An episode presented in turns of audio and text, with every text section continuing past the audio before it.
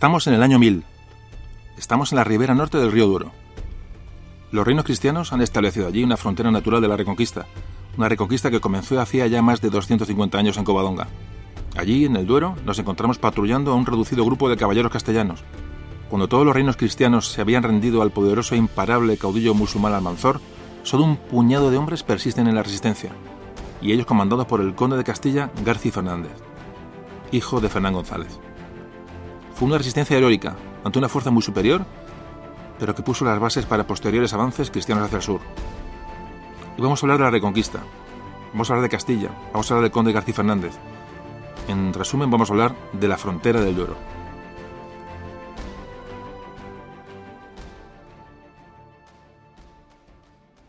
Memorias de un tambor.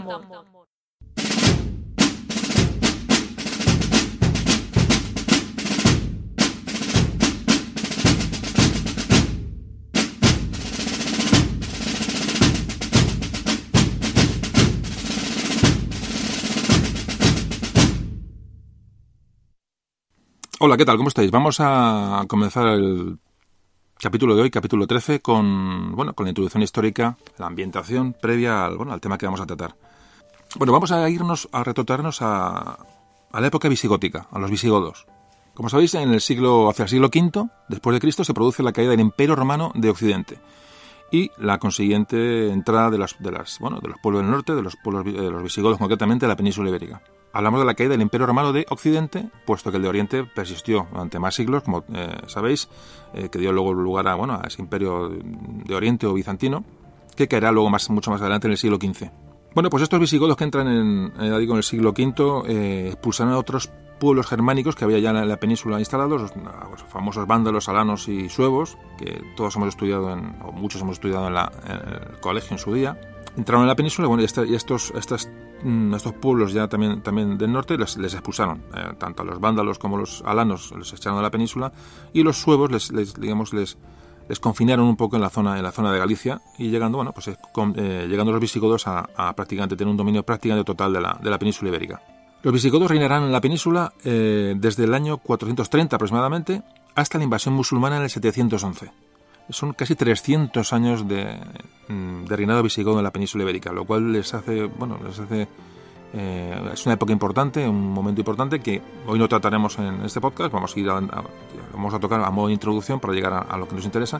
En líneas generales, eh, los visigodos sometieron militarmente a la población que había en la península, una población, bueno, hispano-romana, una población eh, que se, en su día se mezcló, eh, población celtíbera con, con, la, con romanos, asimilaron la cultura romana. Bueno, pues cuando llegan los visigodos, militarmente los, los, los, dominan, pero son absorbidos culturalmente, es decir, la población hispano-romana eh, eh, va a ser la que transmita su cultura a los, a los, a los visigodos. De hecho, como todos sabéis, bueno, hablaban latín, es decir, es, muy importante este tema. ¿Qué pasó en el reino visigodo? Como repito, a grandes rasgos, porque no es el tema que hoy toca tratar. Bueno, pues ocurrió que sus luchas internas fundamentalmente, bueno, causaron un, una enorme crisis, causaron pues el de, su debilitamiento del reino visigodo peninsular y llegamos hasta el último rey visigodo, que era Rodrigo. Eh, llega al trono, hubo facciones opositoras a su, a su, a su reinado, eh, se aliaron con musulmanes del otro lado del estrecho, provocan eh, la llegada de musulmanes que cruzan el estrecho a la, a la península para, digamos, para apoyar estas, estas facciones en contra de, de, Rodrigo. Bueno, y se produce la batalla de Guadalete, en la cual los, los visigodos son, son derrotados. ¿Qué ocurre? Bueno, que no, no, no solamente se depone a Rodrigo, sino que los, los musulmanes se quedan en la península prácticamente para, para, para, ocho siglos, que se dice pronto. Los musulmanes ven que esto es un, un lugar donde, donde, donde asentarse, donde quedarse, y conquista la península. En el 711 la batalla de Guadalete y en el 722 se produce la batalla de Covadonga. Este tema siempre me gusta mucho remarcarlo. La batalla de Guadalete, es decir, la derrota de los visigodos en la península a, manos de los musulmanes, se produce en el 711 y la batalla famosa de Covadonga es en el 722, es decir, tan solo 11 años después de la invasión musulmana en la península, en 11 años se produce ya el primer movimiento de, recuperación de, territorio, muy importante, porque es prácticamente, es prácticamente eh, continuado. ¿Qué ocurre? Hay una presión demográfica, todas las, todas las, las poblaciones visigóticas y de población hispano-romana que había en, la península. Van hacia el norte, las zonas que eran más difíciles de, conquistar, pues habitadas por vascones, por cántabros, por astures, eh, poblaciones que habían sido prácticamente, eh, no habían podido ser reducidas por, por, eh, por, los visigodos ni tampoco por los, por los romanos, costó muchísimo a esas poblaciones hacerlas entrar en, en, en vereda Entonces era una zona, digamos, eh, apta para la defensa y mucha gente se refugia allí. Hay una enorme presión demográfica, no recuerdo el dato, pero una vez hablando de esto, alguien dio una cifra como que en una, franja de terreno muy estrecha, prácticamente en lo que es la zona de Cántabra, se, acumularon, se acumularon unas medio millón de personas, que es una barbaridad para la época que estamos hablando, es decir, mucha gente se fue para allá. Entonces, esa, esa presión demográfica esa, ese, y esa, bueno, esa reacción y de recuperación de, territorio, pues inició estos primeros movimientos de reconquista.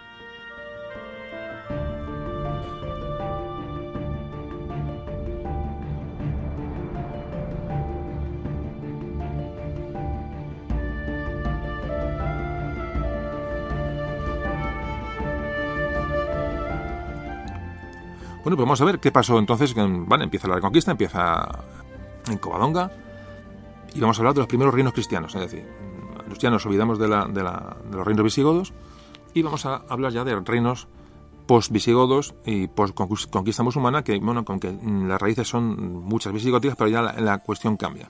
Vamos a hablar de los primeros reinos cristianos que aparecen y vamos a hablar primero del reino de Asturias, la zona donde se producen eh, los primeros, los primeros movimientos de reconquista. Hablamos de Pelayo. Pelayo y el origen del reino de Asturias. Bueno, parece ser que una alianza de, visigodos y astures, bueno, pues frenan a, los musulmanes en las, tierras montañosas de, Asturias. Eh, parece que ocurre esa batalla de Covadonga, donde, bueno, puede ser más, más o menos batalla, más o menos cruenta, más o menos eh, grande, pero lo que sí es cierto es que mm, Pelayo empieza a reinar en la zona. Pelayo ya es conocido como, como un, rey, un rey de los astures. Pone su capital en en Cangas de Onís hay que decir que Pelayo eh, estuvo en la batalla de Guadalete, es decir, como antes os comentaba, es decir, el Pelayo de Covadonga estuvo en la batalla en la que los musulmanes entran en la península, en, pegados al estrecho. Ah, mm, me gusta remarcar esto muchas veces porque, porque nos da idea un poco de, que no hay, no hay un parón entre una cosa y otra. La reconquista empieza automáticamente. Bueno, pues eh, muere Pelayo, eh, hereda el trono, su hijo Fabila, Fabila le, sucede a Alfonso I. Hablamos de Alfonso I como primer gran rey de Asturias que reinó entre el 739 y el 757, ya vamos avanzando por el siglo VIII. Alfonso I aumentó territorialmente el reino, eh, asturiano, es decir, van, van, avanzando hacia el sur poquito a poco.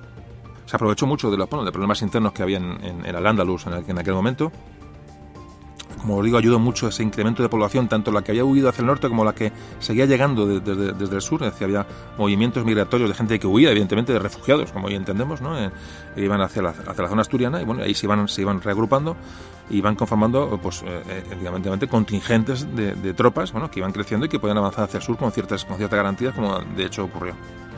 Asturias empieza ya a crecer hacia el oeste, es decir, hacia la zona de Galicia. ¿eh? Empieza a anexionarse a parte de, parte de la zona, lo que hoy es, Galicia por el este, por los territorios actuales de eh, territorios vascos, algunas zonas de, lo que hoy es Castilla, empiezan a, llegan hasta León, llegan hasta Astorga, eh, eh, que eran dos, dos, digamos, dos bastiones musulmanes de, conquista en el norte. Bueno, pues los asturianos, el reino de Asturias llega hasta a, conquistar las ciudades de León y Astorga. La zona de La Rioja también llegan. Es decir, hay un avance territorial bastante importante y bastante consistente.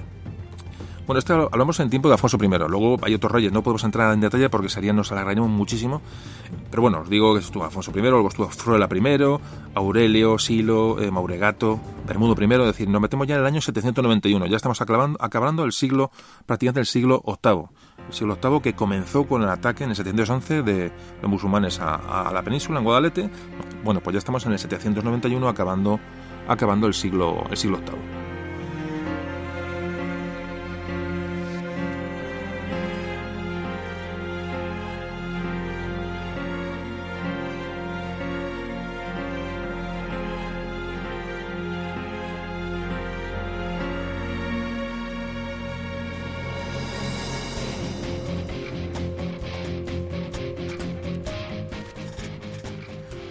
Esta, estructura de, estos, reinos cristianos se basa mucho en pactos matrimoniales y, sobre todo sufriendo las acometidas de los musulmanes. Es decir, imaginaos que este reino está absolutamente rodeado por los, por musulmanes. Es no, hay que pensar que es un avance ya libre, sino que es muy costoso, es muy costoso. Alfonso II, una figura importantísima en la historia del reino de Asturias. Centró mucho en, la unión, eh, o centró en la unión eh, la manera de, combatir a los musulmanes Alfonso II traslada la capital a Oviedo, de Cangas de Onís la traslada a Oviedo. y centraliza y, ya la situación, digamos, imitando antiguas, bueno, antiguos métodos visigodos, ¿no? Como, como hicieron en Toledo los visigodos.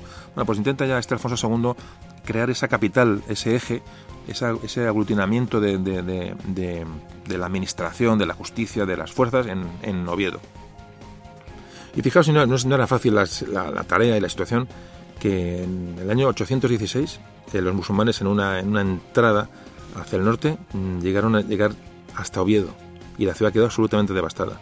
Es decir, que no es tan fácil, no eran mm, fronteras que iban avanzando y eran seguras, todo lo contrario. O sea, el peligro era constante y las, y las entradas de, los musulmanes hacia el norte eran, eran muy frecuentes y su virulencia era enorme. Y bueno, el reinado de Alfonso II, mm, un rey importante para Asturias, bueno, continuó y, y, fue sustituido por Ramiro I. Ramiro I, rey de Asturias, que reinó entre el 842 y el 850. Para que os hagáis una idea un poco de, de los años, digamos, el meollo de lo que de lo que íbamos a hablar se sitúa en el 900 y mucho, ¿vale? 970, 80, 970, hasta el, incluso hasta el año 1000 hablaremos. Entonces, estamos hablando del 800 y mucho, es decir, que nos estamos acercando ya al 900, es decir, nos estamos acercando cronológicamente al tema de hoy. Y un poco para que os situéis un poco en los años, para que no suene un poco estos años a es decir, 842, 800 tal, para que un poco situéis. Entonces hablamos de que estamos ahora hablando que Alfonso II es, les instituye Ramiro I, que reinarán hasta el año 850. Tras Ramiro, es, el trono es ocupado por Ordoño I, que va a reinar hasta el 866. Ordoño I es muy importante, ¿por qué? Porque hizo eh, repobló la zona sur de la zona sur, digamos, al, desde la, de la frontera eh, del reino asturiano. Es el máximo, el momento de máximo esplendor del reino asturiano se produce con Ordoño I, que ya digo, gracias a esta política, a esta política de, de repoblación.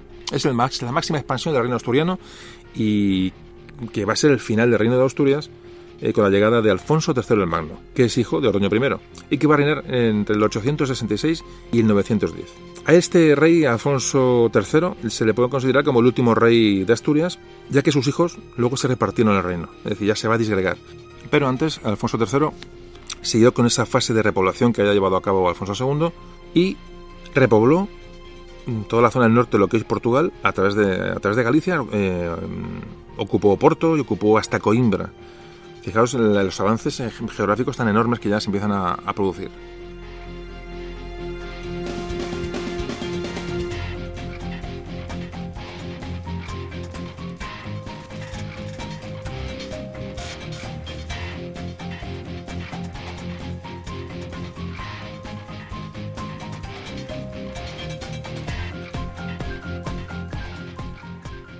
Así que nos encontramos que a principios del siglo X Gracias a esta política de Alfonso III, la frontera sur del Reino de Asturias prácticamente ya coincidía con el tema que hoy vamos a hablar, de la frontera del Duero, es decir, ya coincidía con, una, con la línea del río Duero. Siempre se han utilizado estas líneas de, tanto de ríos como de cadenas montañosas bueno, para, delimitar las zonas de influencia, ¿no? sobre todo en este, estos años de, reconquista. Bueno, pues en este momento Asturias, que estaba confinada prácticamente al, norte de las montañas de, los picos de Europa, ya ha bajado hasta, hasta el Duero. Estamos hablando del año 910. Es decir, del 722 eh, de Covadonga al 910 no han llegado a 200 años y ya estamos, ya se ha recuperado tras estos reinados de varios reyes, hemos llegado hasta la frontera, lo que llamamos la frontera del Duero. Hemos, hemos ido muy rápido, ¿de acuerdo? Porque eh, sería larguísimo tratar todos estos temas, eh, pero bueno, os dejo ahí el tema para que si alguno quiere indagar, bueno, que indague pero un poco de manera, de manera general quiero que un poco tengáis la idea de cómo se producía, sobre todo cronológicamente, luego mucho que costaba avanzar ese puñado de kilómetros ¿no? hacia el sur. Así que nos encontramos con que en esta época pues ya se, se, retoman o se llegan a fundar ciudades como que son ciudades como Porto, Coimbra, que antes comentábamos, León, Astorga, Toro, Zamora, Osma, Burgos, eh, Sagún. Es decir, todas estas zonas ya son, eh, ya son de finales del reinado de Alfonso III. Así que llegamos al 910 cuando los tres hijos se reparten del rey, los tres hijos de Alfonso III se reparten en el territorio de Asturias. Queda Asturias en manos del, menor de ellos, que la Fruela, y León pasa a García, quedando Galicia para, para Ordoño. Así que a partir de ahora, ¿qué, va a pasar? Porque León va a ser el eje de la, zona de León, va a ser el eje, digamos, la zona más importante del centro político del antiguo reino asturiano. Entonces, un poco nos vamos a referir al reino de León como, como, bueno, como la base de lo que vamos a hablar.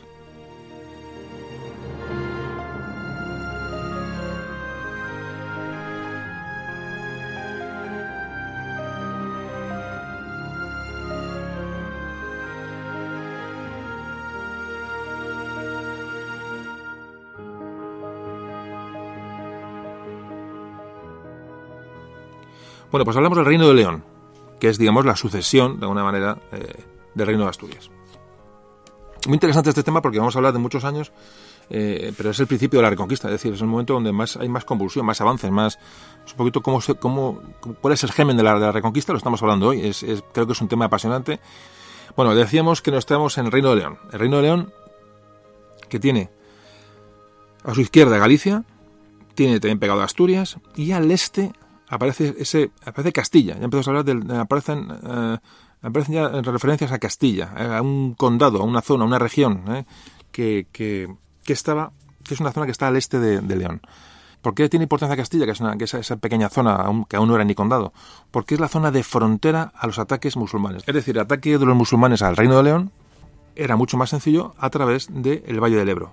Y la primera zona que se encontraban era esa zona que, que, es la zona que conocemos como Castilla, es decir, una zona de frontera.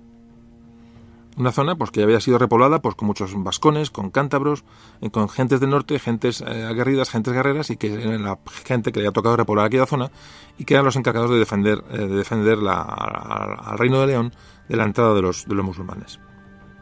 Nos encontramos con que el poder político en Córdoba va a tener un avance importante, un asentamiento importante con la llegada al poder de Abderramán III, que llega en el año 912 eh, al Emirato de Córdoba y se proclama califa en el 929. Abderramán III va a suponer pues, un azote grande para los, reinos cristianos y un parón importante en, ese, en esa recuperación de territorio hacia, hacia el sur.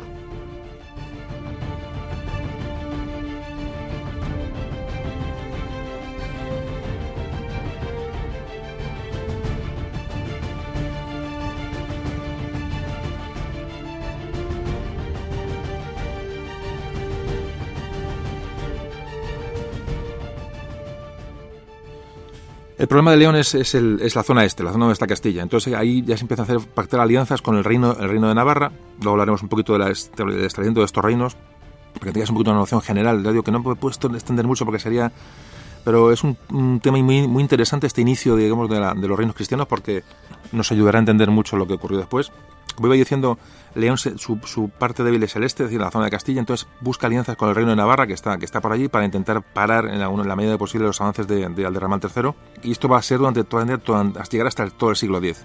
Quería comentar que vamos a hablar mucho de Castilla. Castilla es, mmm, para mí es una auténtica debilidad. O sea, creo que, que no la Castilla que hoy conocemos, sino ese pequeño condado, esa zona de frontera de guerra, que ahí hablaremos mucho sobre el, sobre el tema, la vamos a, a desgranar bastante esa zona que se va a independizar de León y que para mí, eh, opinión personal, no me gusta dar opiniones, eh, procuro no dar ninguna, pero para mí Castilla es el motor eh, es el motor de la reconquista, ¿no? Es el motor de muchas cosas, ¿no? Y, entonces, ya digo, soy un enamorado de, la historia de Castilla, sobre todo de estos momentos de la, del inicio de la historia de Castilla, que es increíble. Soy más aragonés que castellano, pero sin embargo, Castilla me parece ese, ese nacimiento de ese, de ese, de ese motor ¿no? de la reconquista me parece un tema apasionante y es el que hoy un poco quería compartir con vosotros y, bueno, espero que, que, que os guste.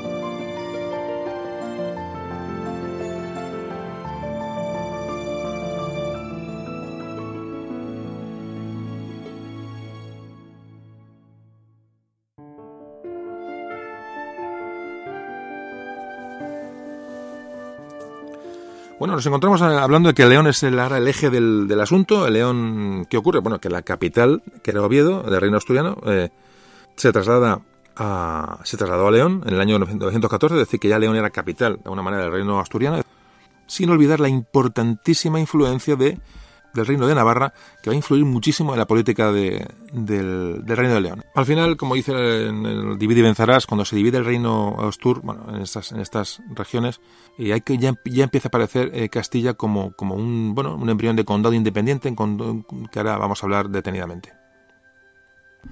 Hay un intento de recuperar la unidad del antiguo reino con Ramiro II, que reinó hasta el 950. Intenta aglutinar a todos los reinos cristianos contra el califa cordobés, eh, va a reforzar una alianza con Navarra y quiere, digamos, acabar con Abderramán III, que es el gran peligro de la época. Eh, Ramiro II va a frenar al Abderramán III. Estamos hablando del Reino de León. Bueno, pues Ramiro II aglutina fuerzas y se produce la batalla de Simancas, batalla importantísima en el año 939. Una batalla, no voy a decir que sea de la altura de la nava de Tolosa, pero la batalla de Simancas, muy desconocida y muy poco valorada, fue básica para frenar el empuje de, de Aderramán III y fijar la frontera en el Duero.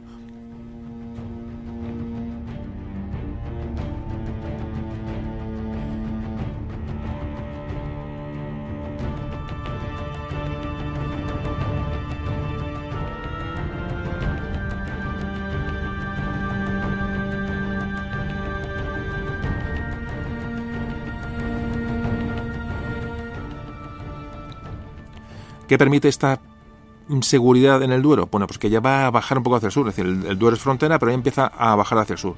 ¿Y qué hace? Pues repoblar ciudades, que ahora hablaremos de esto, que es un tema muy interesante, eh, como Sepúlveda, como Ledesma, Salamanca, es decir, ya empieza a bajar del Duero hacia el sur y, empieza a sentar, a sentar poblaciones mm, tímidamente eh, a zonas más, más meridionales.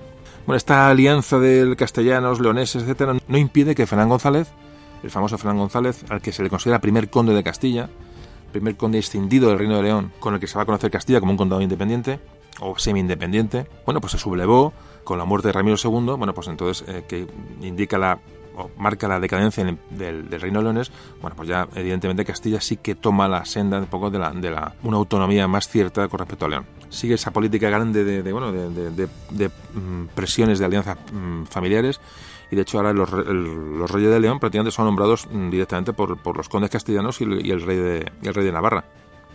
Entonces, resumiendo, nos encontramos con un reino de León debilitado, eh, que ha sufrido la extinción, digamos, de, la zona de Galicia, una extinción mucho más clara del condado de Castilla, que es un condado de frontera con el Valle del Ebro.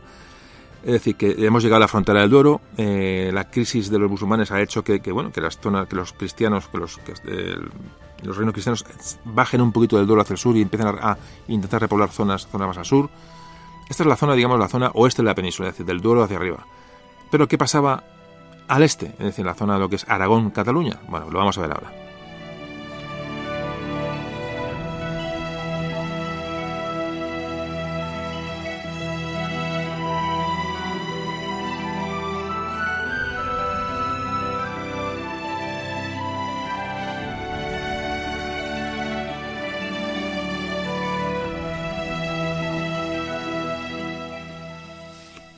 Bueno, espero que no esté siendo denso el asunto, pero creo que estamos un poco teniendo la idea de la reconquista, cómo nace en Asturias, cómo baja hacia el sur, cómo se crea el Reino de León, poco a poco se va avanzando, se va repoblando, el Reino de León ya es muy grande y se extiende, muy, eh, muy lógico en la época, muy, español, ya es un rey, eh, el rey de León deja que se divida el reino en tres, la zona de Castilla, que es la zona más de frontera, pues que es la zona más atacada, pues empieza a tener una identidad propia, empieza a buscar también su, su independencia.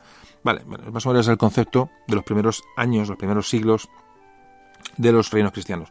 Como decía, vamos a hablar del este. ¿Qué ocurría en la zona de los Pirineos? Que es una zona importante. Es decir, los, musulmanes han llegado hasta, hasta muy por encima del Ebro y tenían, digamos, eh, acogotados a los cristianos al, norte.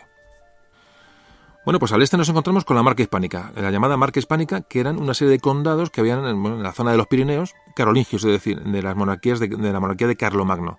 Estamos hablando a principios ya del siglo IX cuando ocurre esto. Hay que recordar que los musulmanes fueron frenados, los musulmanes conquistaron la península, llegaron hasta el norte, pulsaron a los visigodos de, todas las zonas y pasaron los Pirineos para seguir su conquista hacia, hacia Francia. Pero fueron parados, fueron parados en la batalla de Poitiers en el año 732 y por eso eh, los, los, francos ya lo que hacen es que dicen, vale, esta gente puede subir otra vez hacia el norte, entonces vamos a poner una serie de, de, de, condados en los Pirineos que sean afines a nosotros para que de alguna manera nos protejan de, una posible invasión musulmana otra vez hacia, hacia la zona por encima del norte de los, de los Pirineos.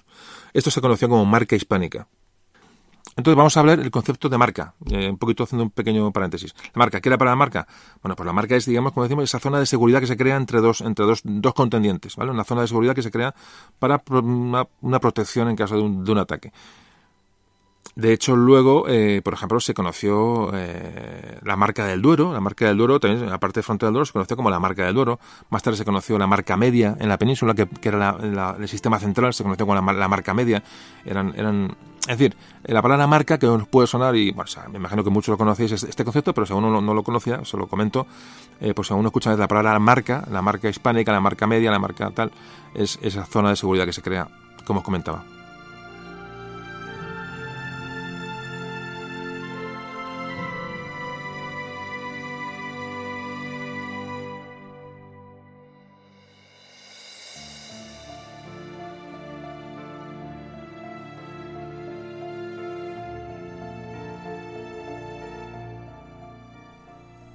¿Qué ocurre con esta marca hispánica, con estos condados que se crean de protección? Bueno, que cuando los musulmanes con el tiempo empiezan a retroceder hacia el sur, bueno, pues la, eh, eh, estos condados ya la razón de ser defensiva de marca la van perdiendo y se van desligando poco a poco del, poder carolingio, del poder francés y van a dar paso a, por ejemplo, a la creación del Reino de Aragón, que más tarde el, condado de Barcelona tiene su autonomía eh, propia, es decir, empiezan a crecer como, entes mm, reales y propias, empiezan a, como digo, a desligarse de, los, de los señores o de las, de las monarquías eh, del norte. Esto que os he contado es muy, muy resumido, pero un poco que tengáis un poco de idea de cómo nacen también los reinos del este, cómo nace el reino de Aragón y cómo luego se aglutina pues, con los condados, lo que luego fue el condado, de Barcelona sobre todo, cómo se produce esta, esta, este avance también en la zona este de la, de la península. Bueno, pues hemos hablado de ya de la zona oeste, es decir, el Reino, Reino de León, eh, que ocupa prácticamente hasta el Duero, hasta lo que es Portugal. Hemos hablado por el este, lo que es lo que es el condado de Barcelona, lo que es el, esos condados que son incipientes reinos que acabarán conformando el Reino de Aragón. Es decir, hemos hablado toda la zona este y oeste. Ahora nos queda la, zona central que queda que quedaría entre ambas, que es la zona del Reino de Pamplona o el Reino de Navarra. Bueno, hay que hablar del Reino de Pamplona, hay que decir que eh, los musulmanes tienen una gran debilidad después de su derrota en Poitiers en, en, Francia, en pueblos francos. Tienen una gran, una gran debilidad, entonces estas zonas, estas zonas del norte de la península pues empiezan a, crecer por sí solas. Entonces Carlos Magno lo que hace es crear esa marca hispánica, vuelvo a hablar otra vez del tema, que digamos abarca no solamente Pirineos, la zona del Pirineos del este, sino también la zona de los Pirineos eh, del oeste, los, Pirineos occidentales, que corresponde a la actual Navarra. Es decir, hay una franja que recorre los Pirineos que es, que es una marca, una marca de Carlomagno.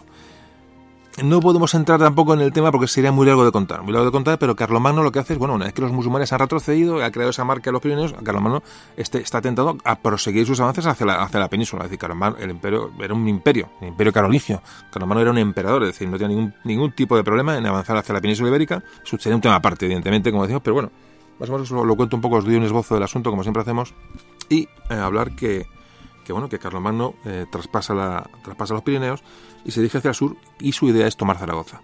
¿Qué ocurre? Una serie de alianzas, no alianzas, eh, en caso de que Carlomagno cuando pasó por, por Pamplona lo, arrasó, eh, llegó hasta Zaragoza, bueno, tuvo que retroceder porque no pudo conquistar la ciudad, entonces a la vuelta hacia, hacia territorio francés pasó otra vez por, por la zona de Pamplona, la que era la capital de los vascones, y los vascones atacaron a, a Carlomagno en la famosa batalla de Roncesvalles, en el desfiladero de Roncesvalles, eso todavía no sonará.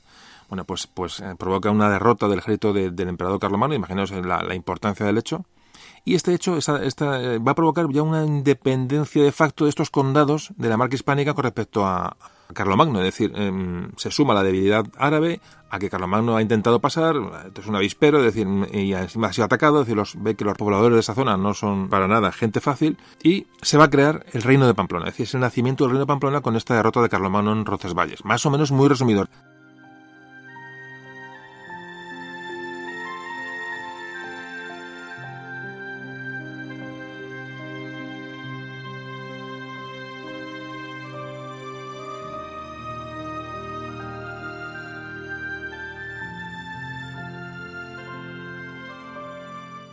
Resumiendo, la península, en el año 900, ¿vale? Donde arrancamos más o menos ya el tema de hoy, que vamos a hablar del condado de Castilla, más en concreto, de la frontera del Duero, pero ya hasta aquí, digamos, va a llegar la introducción histórica del capítulo de hoy. Allí estaba la península en el año 900. Estaba León, con, con ese condado de Castilla al este, como antes os comentaba, la frontera estaba en el Duero. Tenemos al reino de Pamplona, reino de Navarra posteriormente, a los condados de la, de la antigua marca hispánica de, de, de Carlomagno están fusionándose y creciendo por sí mismos. Estamos hablando de que ya, Aragón ya empezaba a existir, el condado de Barcelona empezaba a existir y ya se, se empezaron a alejar de, como digo, de la influencia francesa. Es decir, empiezan a, empieza a gestarse un poder real también en el este de la península que va a ser el que, el que, bueno, el que luego continúe la, la reconquista. Bueno, pues aquí hasta aquí, digamos, hemos hablado un poco de la, creación de los primeros reinos cristianos. Eh, nos hemos quedado en el año 900, esa es la conformación de la península, tenemos ya prácticamente todo el norte de la península controlado por reinos cristianos, y ahora vamos a hablar de Castilla, que es el tema que hoy no estoy aquí.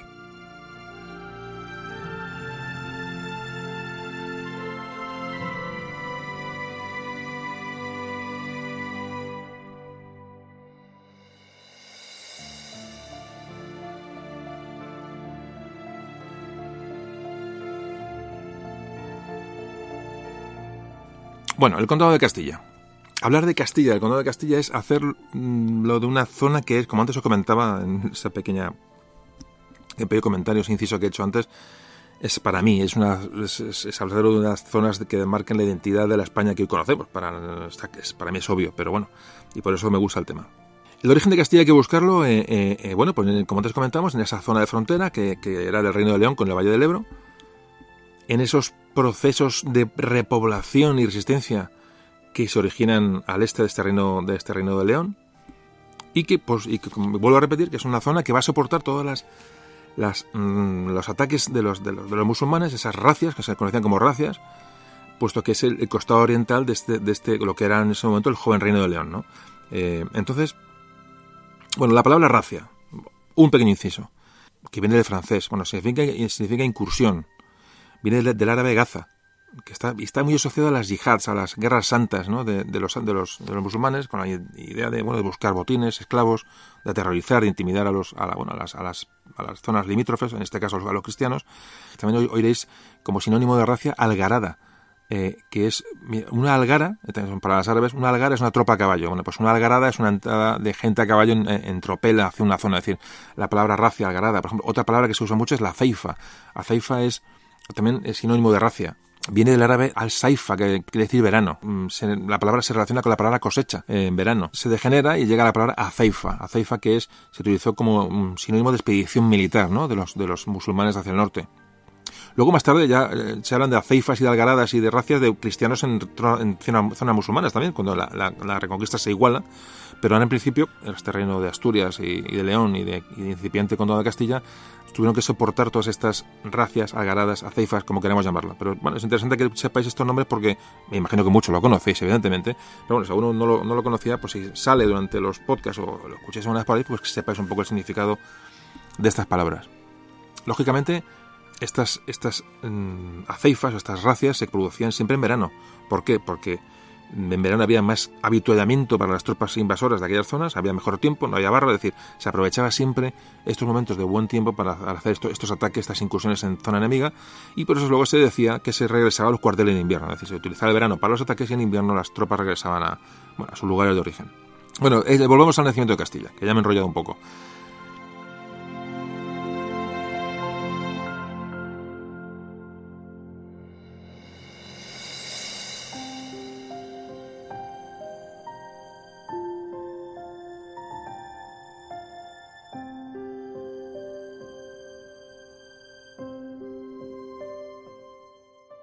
Bueno, las gentes que protagonizan eh, esta repoblación de, hacia el sur son una combinación de pueblos celtibéricos, antiguos pueblos celtibéricos poco romanizados, es decir, los cántabros y los vascones fundamentalmente, los astures, como antes os comentaba, esas zonas que no fueron realmente dominadas por los visigodos, ni siquiera casi por los romanos, y van a ser, digamos, el germen, el germen de, la región castellana. Castilla es una región que se nutrió en su origen tanto de, vascos, de asturianos y de cántabros.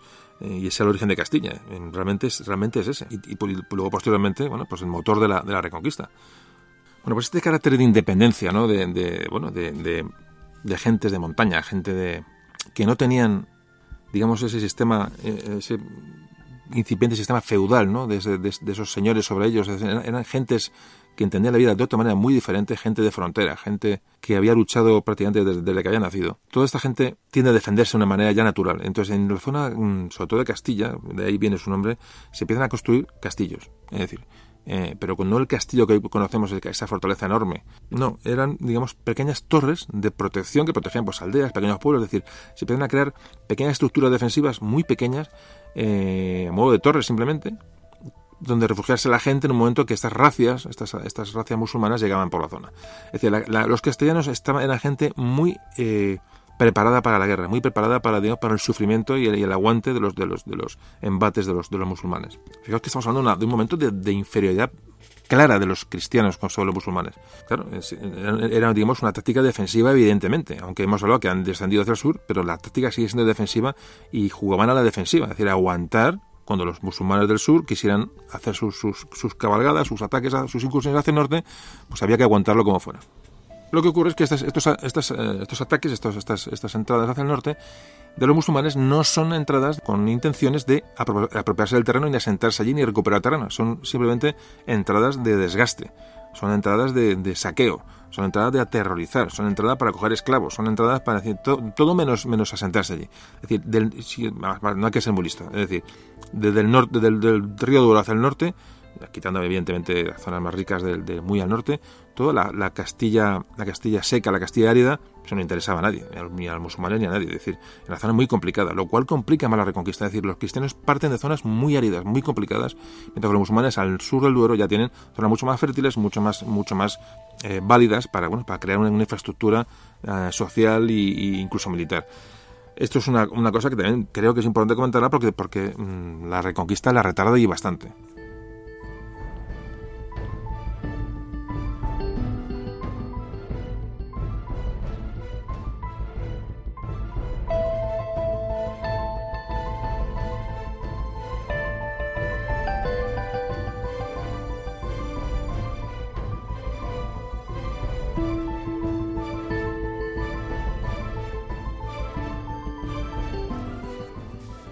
Lo que pasa bueno, que esta, esta falta de intención de los musulmanes, bueno, por conquistar terreno, y de, bueno, mientras estén al norte del Duero no nos hacen pupa, pues va a ser un poco su fin, porque, porque van a hacer, van al final los cristianos se van a hacer fuertes, aunque sea una zona mala y pobre y árida, se van a hacer fuertes allí y la reconquista va a seguir hacia el sur.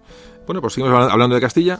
Ocupa el territorio de una, de una zona que se llamaba Bardulia antiguamente. Entonces esta Castilla geográficamente se puede delimitar, digamos, eh, Está al oeste de Álava, ocuparía una zona montañosa al sur de las actuales provincias de Santander, de Cantabria, eh, todo el norte de Burgos, también el noroeste de Palencia. Es decir, es una zona mm, pequeña, relativamente pequeña. Eh, tuvo los, sus, primeros condes que basaron, digamos, su, poder en la repoblación, su fuerza era la repoblación. Repobla muchas ciudades, por ejemplo, Burgos es repoblada por estos, estos primeros castellanos.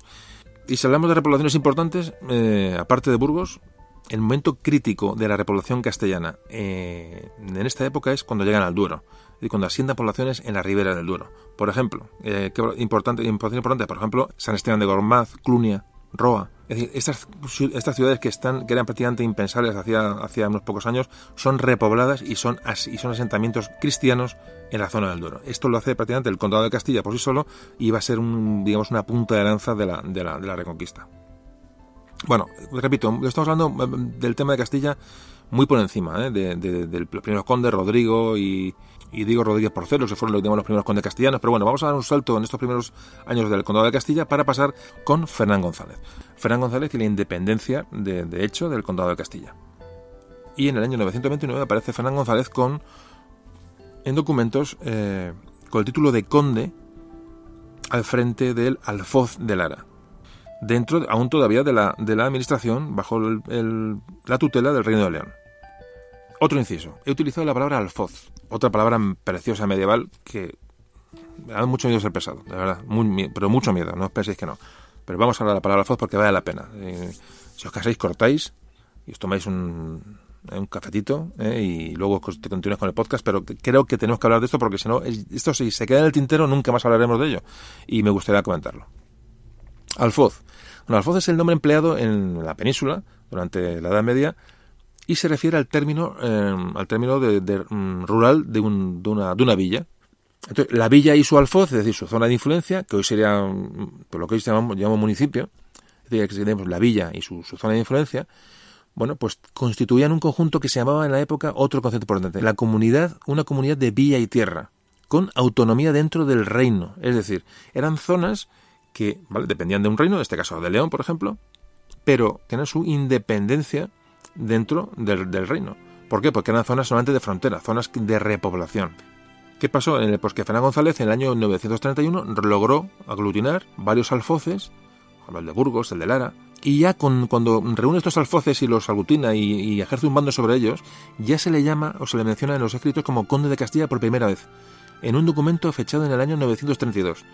O sea, ya es eh, importantísimo cómo ya se habla de Fernando González como conde de Castilla.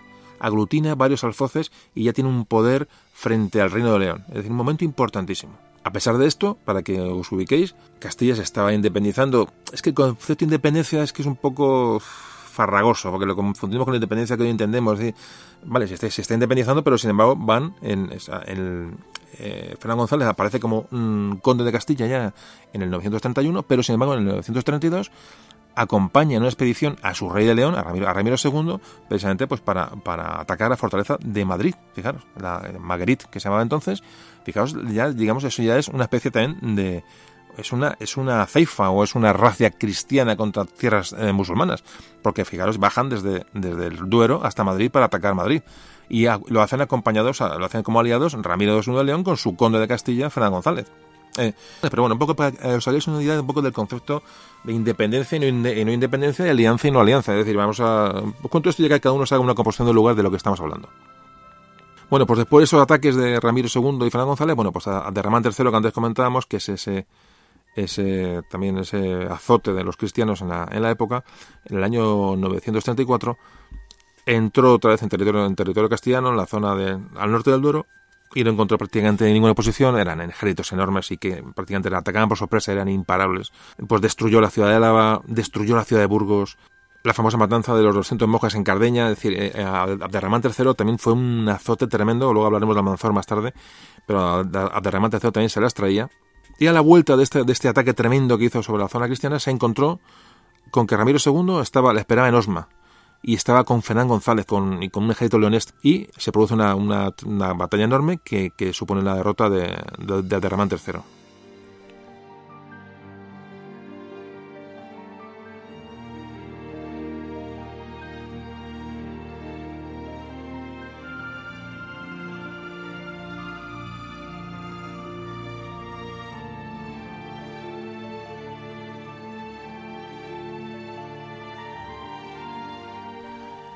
Bueno, son datos históricos, pero un poco para que os lo cuento esta batalla, estos ataques, pero para que veáis un poco así, ¿vale? Fernando González era conde de Castilla, había autonomía, había quería desligarse de León, pero están luchando con el rey, con el rey de León, con Ramiro II. Un poquito, vuelvo a repetir, para que os ubiquéis en, cómo estaban las cosas.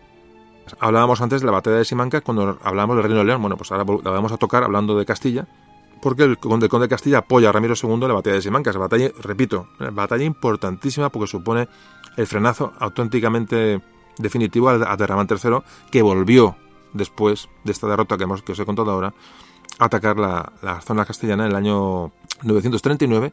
Vuelve con un, inmenso ejército que, que, intentó de verdad atacar y, acabar con la resistencia cristiana al norte. Bueno, pues se encuentran en Simancas y, esta famosa batalla se produce con la victoria cristiana, ya digo, eh, con aliados, tanto el rey de León como Fernán González con Castilla. Esta derrota de Simancas, ¿qué va a pasar? Bueno, pues que ya hace que Fernán González se pueda dedicar, sin el peligro de ataques musulmanes, de momento, a expandir su influencia con repoblando nuevas, eh, nuevas zonas y avanzando con Castilla hacia el sur y ampliando su territorio castellano. Tanto es así que va a llegar hasta, hasta, hasta el sistema central. Por ejemplo, van, van a repoblar Sepúlveda y Riaza, que fueron repobladas en el año 940. Fijaos lo que es el avance ya, es, hablando de un montón de kilómetros hacia, hacia el sur. El poder de Fernando González de Castilla es un hecho irrefutable e irreversible realmente. De hecho, esto ya, ya si, si es la cosa ya está clara, es encima Fernán González se casa con Sancha, la hermana del rey, del rey de Navarra, García Sánchez, lo que ya le hace absolutamente mm, poderoso y le hace que bueno que está que este proyecto de, de, autonomía de Castilla sea ya un hecho absolutamente irrefutable. Ese mismo año, Fernán González concede el fuero a Sepúlveda. Antes hablamos de esos fueros, ¿no? Esas condiciones especiales a estos pueblos. Otro pequeño inciso. Qué miedo me da ser pesado, de verdad, no, no, no os podéis ni imaginar. Luego cuando esto se graba y lo escucho, digo, madre mía, la gente, espero, espero que, que sea, sean temas que os interesen, estoy casi convencido de ello, pero siempre da un poco de miedo hacerse, hacerse pesado, de verdad. Bueno, como digo, Vamos a hablar enseguida de los, de los fueros y vamos a, ver qué era esto de los fueros, que es un tema también, un concepto importantísimo. El concepto de fuero y repoblación y reconquista va íntimamente unido y vamos a dedicarle unos, unos pocos minutos.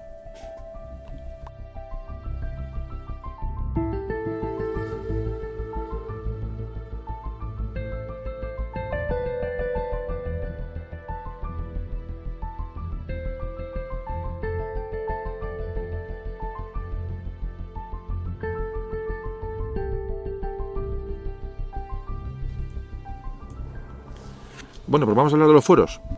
Bueno, la, reconquista no era solamente eh, expulsar a los musulmanes o derrotarlos eh, militarmente, sino bueno, pues eh, repoblar, como antes comentaba, las zonas, las zonas reconquistadas, porque eran zonas estratégicas, porque tenían valor económico, porque bueno, pues porque era importante hacerse con ellas. Entonces lo que hicieron los reyes cristianos fue empezar a otorgar una serie de condiciones especiales, una, condición, una serie de privilegios a las gentes que, iban allí para, bueno, para atraer, atraer pobladores a esas zonas que eran absolutamente peligrosas y, bueno, y prácticamente eran muchas veces inhabitables. ¿no? De esta manera revitalizaban económicamente las, las, estas, estas zonas y eh, bueno, pues hay una serie de documentos que, que aparecen históricamente que se, que, se daban a, estos, a, estas, a estas gentes que se llamaban cartas pueblas o cartas de población.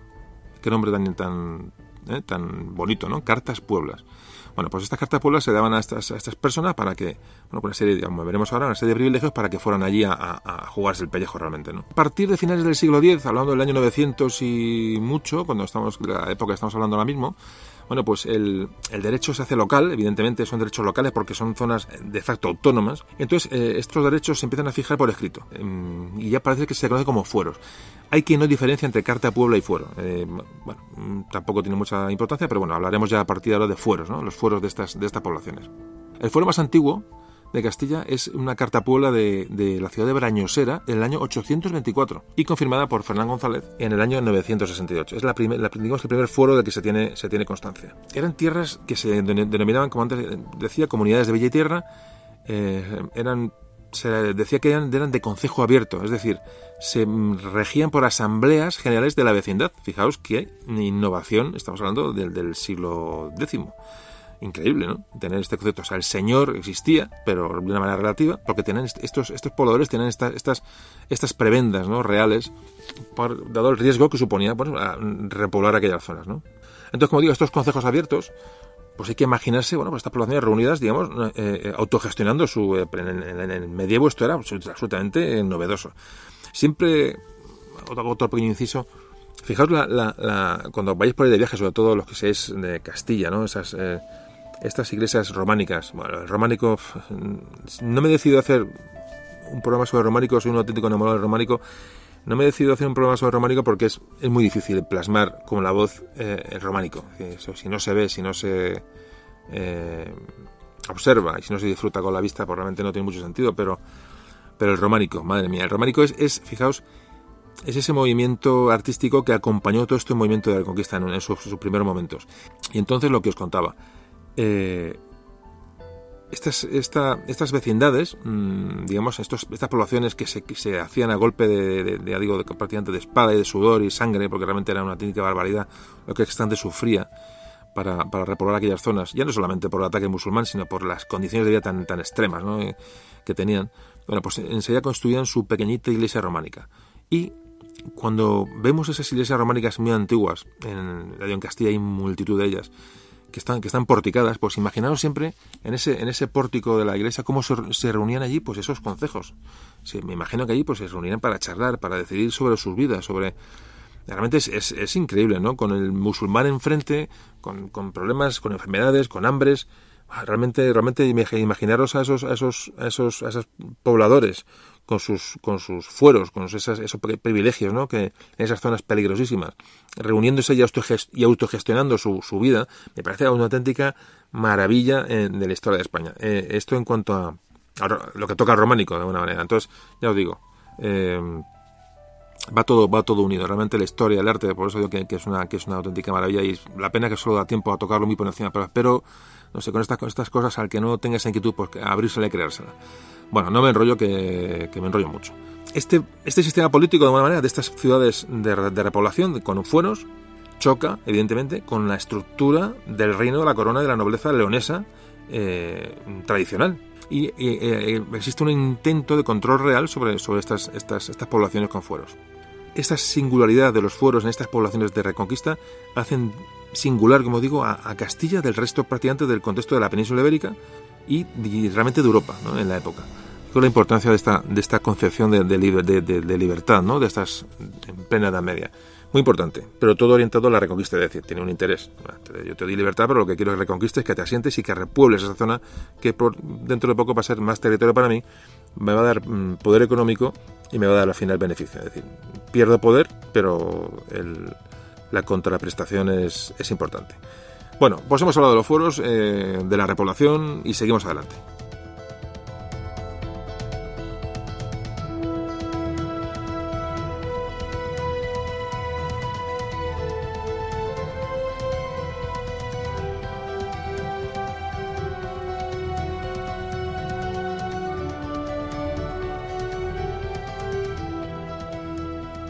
Bueno, como decíamos, eh, acompañando a esta política repobladora de Castilla, se produjo la boda, como antes os comentaba, de, de Fernán González con la hermana del rey de Navarra.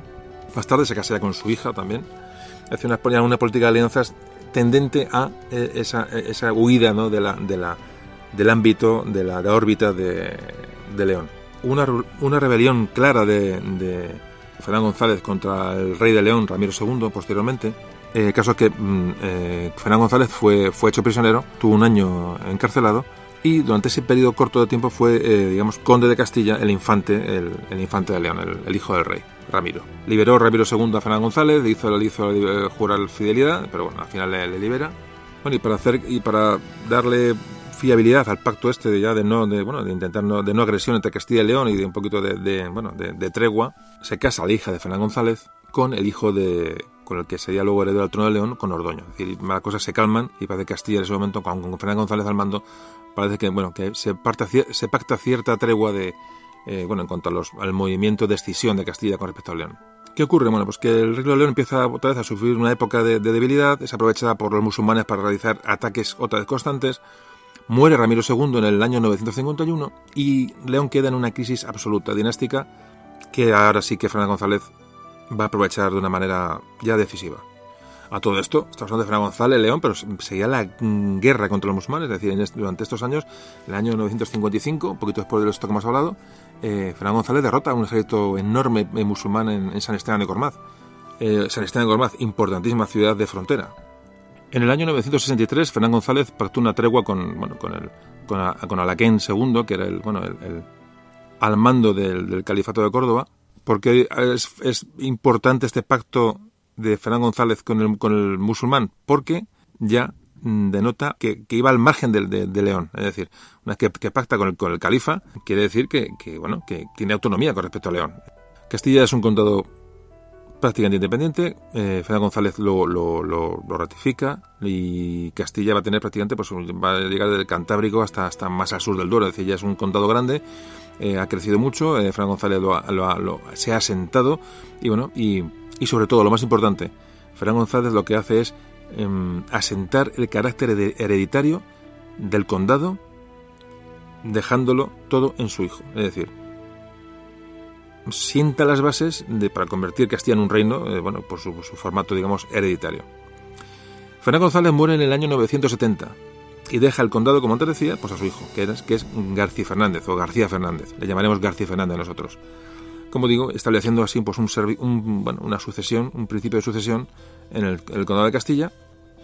Bueno, pues eh, así deja Fernán González el condado de Castilla, muy importante Fernán González, y bueno, como todos sabéis, bueno, pues eh, eh, se escribió el famoso poema, el poema de Fernán González pero es una maravilla. ¿verdad? Esta, esta parte de la historia es, es, es apasionante y es, bueno, y es bonita de conocer y a muchas veces es bastante, bastante desconocida por desgracia. Bueno, pues ya entramos en materia con realmente el tema de hoy. Eh, hemos hecho una introducción histórica, hemos hablado de Castilla, porque era imprescindible hablar de Castilla para introducir el asunto, y ya vamos a hablar de la frontera del Duero y del conde García Fernández, eh, que es el tema que nos va a, a ocupar digamos, la segunda mitad del podcast y digamos el tema estrella y el tema que me encanta y es un tema que, bueno, que ya tiene, tiene menos datos, menos, menos historia mm, pura y dura y tiene un poquito ya más de, bueno, de relato, ¿no? que, que yo sé que también es más, es más fácil de digerir para vosotros e incluso para mí. Bueno, pues hablamos del de, de conde, del conde García Fernández.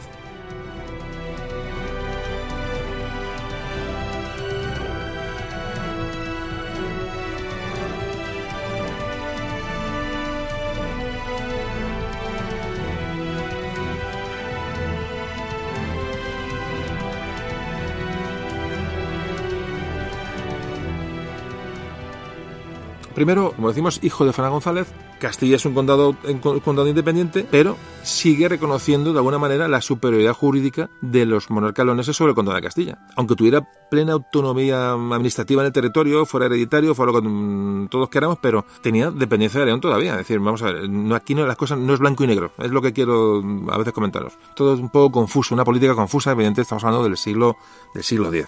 Cuando García Fernández eh, llega al condado, al condado de Castilla, León en ese momento se encontraba en una, paz relativa con el califa Alacam, que antes comentábamos. Estamos en una mm, época del máximo esplendor del califato de Córdoba, que tenía una gran supremacía sobre los reinos cristianos, es decir, no, no lo dejaban ni respirar.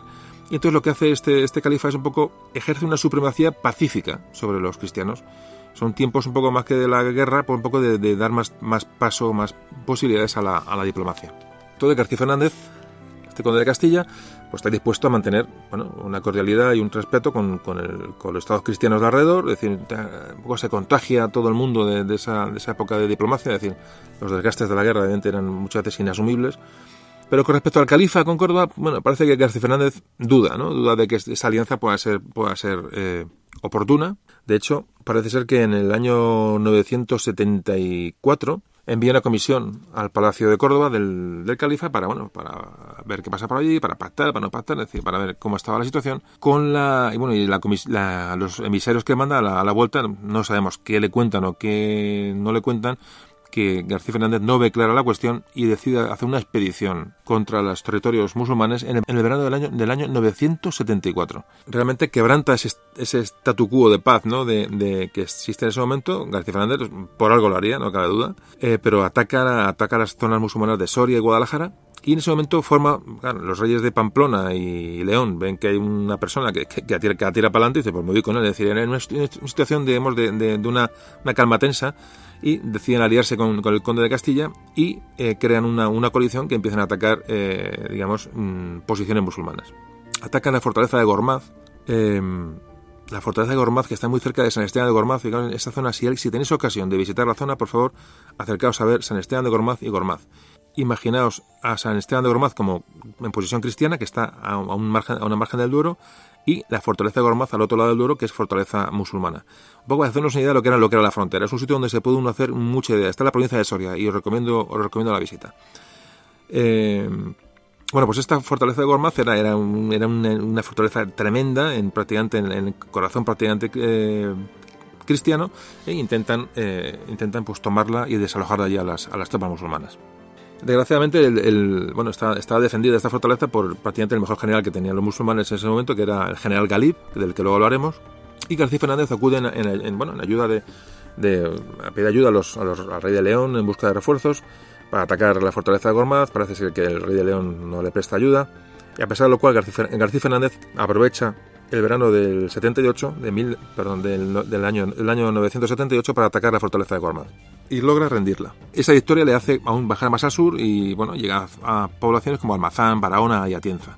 Es decir, la, eh, García Fernández expande toda la frontera que le dejó su padre en Castilla, pues con mucha audacia. Eh, viendo, lo que estamos relatando es una audacia absoluta. Es una persona bueno, que, se, que, está dedicada prácticamente a, a, a, la, la, la ocupación del territorio y, y, como decimos, y no olvidemos a la repoblación posterior. Esto es un denominador común en, en la reconquista, eh, conquista y repoblación. Y aquí llegamos a la pugna personal que se va a producir entre García Fernández y un personaje que aparece en este momento, con el famoso Almanzor. Es un momento de la historia muy desconocido, es un, vamos a hablar un versus, ¿no? Es un eh, García Fernández eh, versus Almanzor, es, un, es, una pugna entre dos personajes que, realmente, mm, digo, como digo, no es, muy, no es muy conocida, pero que íbamos a tratar aquí porque nos digo que merece la pena y seguro que, os va a gustar. Así que enseguida vamos a empezar a hablar de, de Almanzor.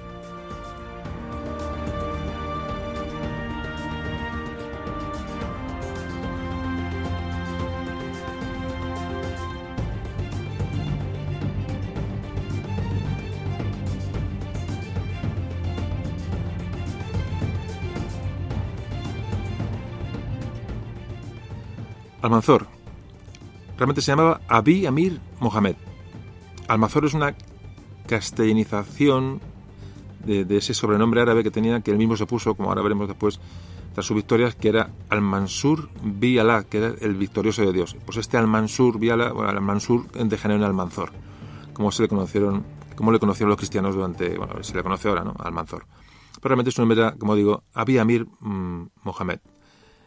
Bueno, pues eh, este Almanzor, ¿quién era? Pues era un parece que era un, era un, escriba que llegó a Córdoba desde Algeciras, parecía de una familia, bueno, de una clase tampoco muy acomodada, una familia de clase media, pero va a tener una carrera, una carrera e, exponencial, es decir, es, vamos, es una carrera meteórica, ¿no? que eh, en el momento que un visir de Córdoba se lo presenta al califa, al famoso Alaquén, que antes hemos hablado, bueno, le presenta hasta el Manzor y bueno, empieza a establecer sus contactos en, la, en Córdoba y empieza a crecer. ¿Cuál es la clave del ascenso de Almanzor? Bueno, pues que Mm, parece que se lleva muy bien, tiene unos buenos contactos, una buena relación con la favorita del harén del califa, con, una, esclava, una esclava que era vascona, que era vasca. Eh, entonces parece que la conoce y, aquí la, las relaciones entre las, esclavas del harén y, el, y, el, califa eran prácticamente muchas relaciones de, matrimonio. Es decir, de hecho, esta esclava era madre del, heredero de este, de este califa, de, de Alaquén. Es decir, el, heredero que se llamaba Hisam, que de que luego hablaremos, era, era hijo de, de Alaquén y la esclava vasca. Bueno, pues mm, un poco para ver conceptos, ¿no? Porque dice una esclava, ¿cómo es posible? Una esclava, pero era prácticamente la, eh, era la reina al cambio, ¿no? Bueno, el caso es que este Almanzor mm, tiene un, parece que conoce a, a esta, a esta favorita, ¿no? Del, del harén del califa, a la sazón su esposa, y bueno, tiene buena relación con ella y parece que es la que le introduce, le introduce en el mundo cordobés y va ascendiendo hasta el punto que el califa a la que le nombra general del ejército musulmán a Almanzor y le envía, eh, le envía al norte de África. Bueno, esto es muy resumido, pero realmente para que es un poquito de qué personaje estamos hablando, cómo llega a Córdoba con la maleta, se baja del autobús y de pronto se convierte en, en la mano derecha prácticamente del, del, califa. Realmente es espectacular, con lo cual nos da ya una idea un poco de quién estamos hablando.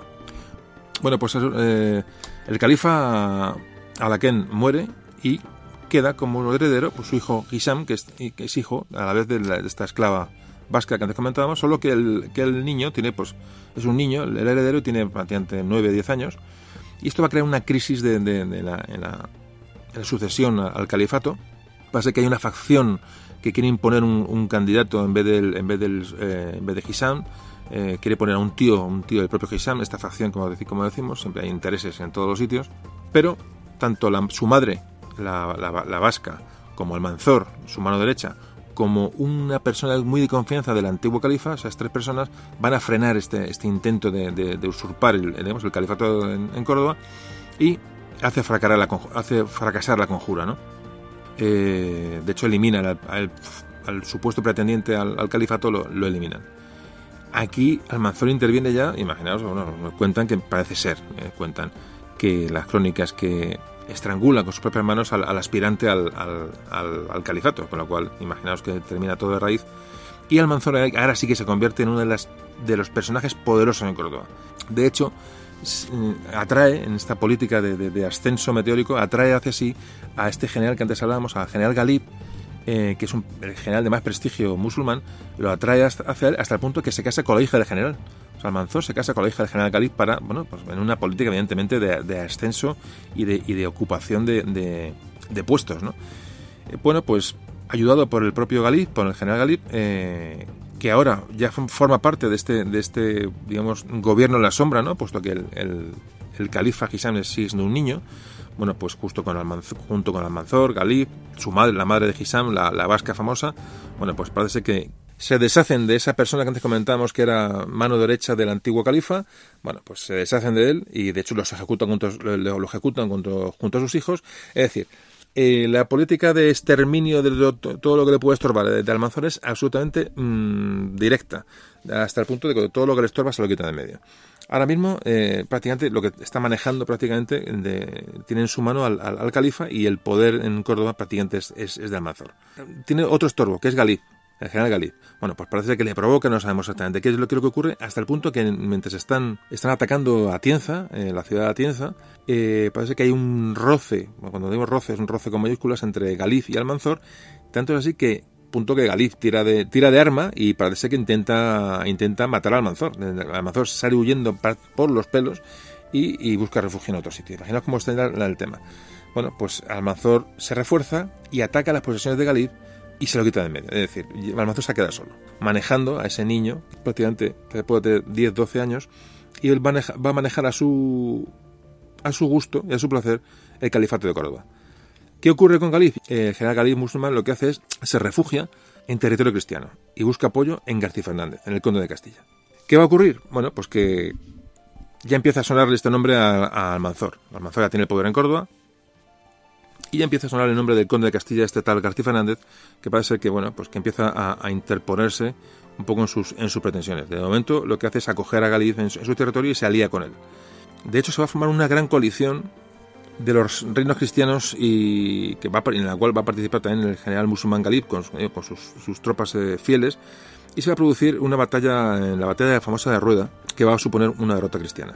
Bueno, es un, eh, ya digo, Galib ya está aliado con los, con los reinos, los reinos cristianos y intenta, bueno, pues, pues recuperar lo que es lo suyo atacando al Manzor y poniéndole todo lo difícil que puede su, su ascenso en el califato en Córdoba. Parece ser que cerca de Atienza, otra vez, Almanzor está a punto de ser derrotado por las tropas cristianas ayudados mm, ayudadas por Galip, pero eh, la mala suerte parece ser que es un accidente de caballo. El general Galip, el general musulmán, parece que mm, después de una caída de caballo, era bastante mayor, eh, aparece, aparece muerto en la batalla. ¿Y qué ocurre? Pues su ejército, sus, sus fieles, entre ellos se produce una gran desbandada al ver que su, su caudillo ha muerto y se pasan al bando de Almanzor. Claro, esto sorprende al conde de Castilla que se ve con la, batalla prácticamente ganada, de repente los, las tropas de Galí se pasan al lado, al lado de Almanzor, claro, y García Fernández tiene que huir hacia, hacia, hacia sus zonas de, control, vamos, lo más rápido posible porque ve cómo peligra su vida. Así que nos encontramos con que Almanzor tiene, tiene mm, unos 40 años de edad y tiene ya el poder absoluto, sin enemigos dentro de su casa, bueno, y, cada vez con menos enemigos en el lado cristiano porque, porque realmente los va, los va a asolar como veremos ahora mismo.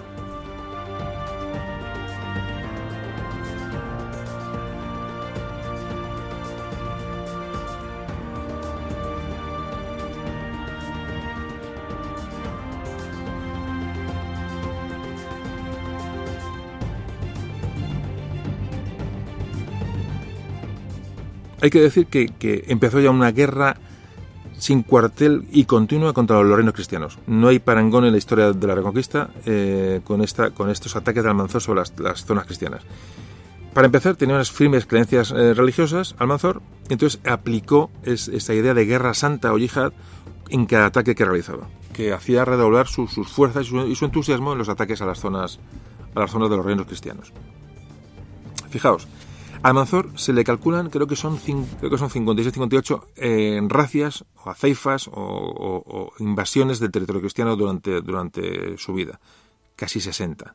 Imaginaos lo que tuvo que suponer para los cristianos que constantemente, cada año, cada, cada verano, cada primavera, estar temiendo que los musulmanes de Almanzor, ejército poderosísimo, y digo que Almanzor, de hecho Almanzor reformó el ejército musulmán y le dio mucho más poder y mucha más fuerza, gobernando y manipulando absolutamente al, califa legítimo Akisam, que, que para nada tuvo ni voz ni voto.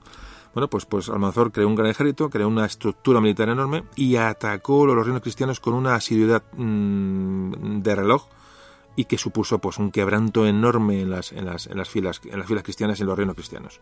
Y hablando de lo que es concretamente de las, de las, de las incursiones de Almanzor, hay que decir que en el año 981 se produce la primera incursión. Atacó León, arrasó Zamora, Aquí es cuando antes comentamos eh, que se produce la, famosa batalla de Rueda, que son derrotados los, los cristianos de, García Fernández, eh, Galip, rey, del rey de León.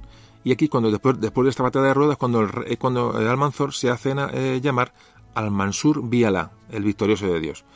aquí él se, pone este apodo y Almansur derivará en Almanzor, que es como se le conocerá posteriormente. En el año 985 atacó los condados catalanes. Fijaos, el conde Borrell era, su aliado. Le había prestado su misión, tributo, le había pagado sus peajes, pero no le valió absolutamente de nada.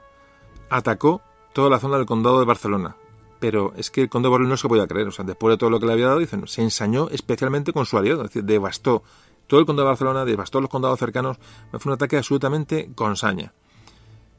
Y esto lo hacía con el aliado, que no haría con los, con los enemigos, ¿no? En el año 987 entra en León, en el Reino de León, y lo asola por completo, y llega hasta lo que hoy es Portugal. Destruye, cuando vamos a destruir, arrasar, es destruir literalmente, o sea, no deja piedra sobre piedra, de Coimbra, y hace lo mismo con la ciudad de León, símbolo pues, de, de, la, de los reinos cristianos, de la resistencia de, cristiana, ¿no?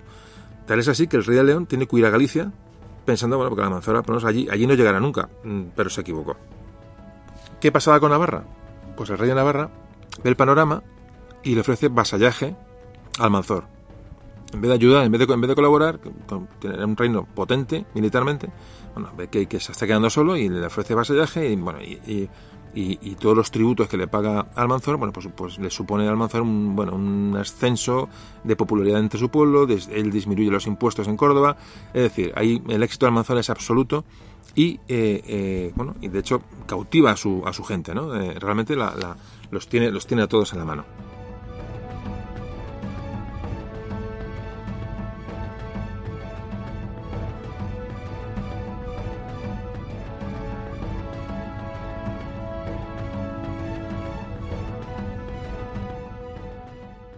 ¿Y quién era el único que oponía resistencia? Pues García Fernández y, Castilla, y los castellanos. Pues Almanzor detectó el problema, detectó la persona o las gentes que le podían causar problemas, y racia tras racia, eh, invasión tras invasión, envió mm, eh, ejércitos contra, contra Castilla, tomó Gormaz, San Esteban de Gormaz, saqueó Burgos, mm, Soria, saqueó Álava, es decir, un auténtico desastre. García Fernández se da cuenta que es imposible mantener esas plazas que habían conseguido mucho más al sur, abandona Tienza y entonces se retira a Sepúlveda. También llega a perder luego eh, Sepúlveda, pierde Simancas. Después del ataque sobre León, el rey de León se, se retira a Galicia. Entonces eh, García Fernández se queda solo eh, en aquella zona intentando, bueno, intentando defender lo que ya todo el mundo ha abandonado. Es decir, el rey de León ha abandonado León. La gente ha abandonado todo, huye de Almanzor, huye de aquello. Aquello no hay quien lo aguante, aquello es un desastre. Y solo García Fernández se queda en la zona. ¿Qué pasó con Almanzor? Dice, bueno, vamos a ver, eh, viendo, lo que había, pues lo que, lo que hace es atacar a, García Fernández, evidentemente. Ve que es el obstáculo más grande que tiene, que tiene en zona, en zona cristiana y va, y aparte ya, le conoce de, viejos, de viejas rencillas y lo que quiere es acabar, acabar con él y acabar con la resistencia castellana. Y en el año 990 se decide atacar Castilla de verdad. Fijaos, hasta, hasta el año 990 había hecho Almanzor unas treinta y tantas racias eh, pues solo cuatro de las treinta se habían dirigido contra Castilla. Es decir, le tocaba el turno a Castilla. Y Amanzor iba a ir a por ellos de todas, todas. Pero ahí estaba el conde de Castilla, García Fernández. Hay, hay, que, vamos a comentar una cosa interesante sobre este conde, porque tiene un, antes hablábamos de los, de los fueros, de las condiciones de, que se les daba de ventaja a estos, a estos, a estos repobladores. Bueno, pues fijaos, eh, García Fernández lo que hace es, es para intentar parar el avance musulmán, que lo ve que se, le viene encima y que lo, lo, le va a pasar por encima, amplió su, su población, digamos, eh, noble, promulgando unas ordenanzas muy poco usuales en las que equipara a los caballeros villanos con los infanzones. Es decir, aquellos caballeros villanos, decir, campesinos, cualquier persona de cualquier condición, que dispusieran de un caballo para ir a la, a la guerra, serían eh, equiparados automáticamente a nobles de segunda clase, a infanzones, llamados infanzones. Es decir, mmm, regala un título nobiliario de, bueno, bajo, pero a personas con sin ningún tipo de, limpieza de sangre para, para, ser acreedores a ello y solamente con la condición de que tuvieran un caballo.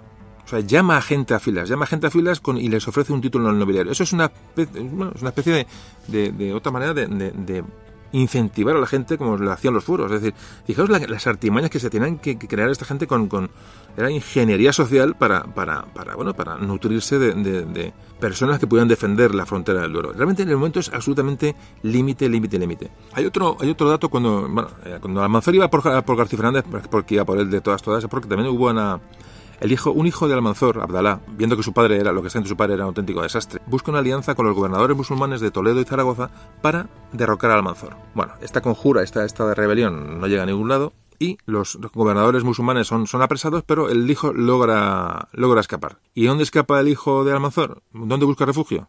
Habéis acertado. Con el conde de Castilla, García Fernández. Claro, ya empieza a estar de García Fernández hasta el gorro. Entonces, ¿qué pasa? Bueno, pues que como represalia ante, ante este refugio de su hijo en Castilla, dirige un gran ejército, otra nueva racia, sobre Castilla y toma Osma, la ciudad de Osma. Está pegadita San Esteban de Gormaz, está... Eh, Osma está entre San Esteban de Gormaz y, el castillo y la fortaleza de Gormaz. Si, si alguna vez antes os lo dije, si podéis visitar esa zona, y vale la pena hacer esa visita. Los que veis cerca de esa zona de Soria, os recomiendo que os, que os deis una vuelta por allí. Bueno, el caso es que, eh, como digo, Almanzor toma represalias contra, contra García Fernández, contra Castilla, por este, este, por acoger a su hijo que le ha traicionado, y toma Osma. ¿Qué ocurre? Bueno, pues logra el objetivo de, de, de, acorralar a García Fernández y, y, entonces le dice a García Fernández que le devolvía a su hijo, a, a, Almanzor, con una condición, bueno, de, una condición de tregua, ¿vale? Pactar una tregua si le, devolvía, si le devolvía al hijo, y, bueno, y que no hubiera represalias contra el hijo. ¿eh? Al fin y al cabo, pues era un chaval jovencito y tal, igual. Pues nada, pues el hijo es liberado por, por, García Fernández, llega al campamento musulmán y nada más llegar al campamento es decapitado. Así, de entrada. Para hacer, para llevar el pacto a, sus últimas consecuencias. Bueno, pues parece que sí respeta al Manzor el pacto que hace con, García Fernández, al hijo lo, asesina, pero sí que parece que respeta el pacto de, creo que era uno, o dos años de paz con, de, no, agresión entre unos y otros.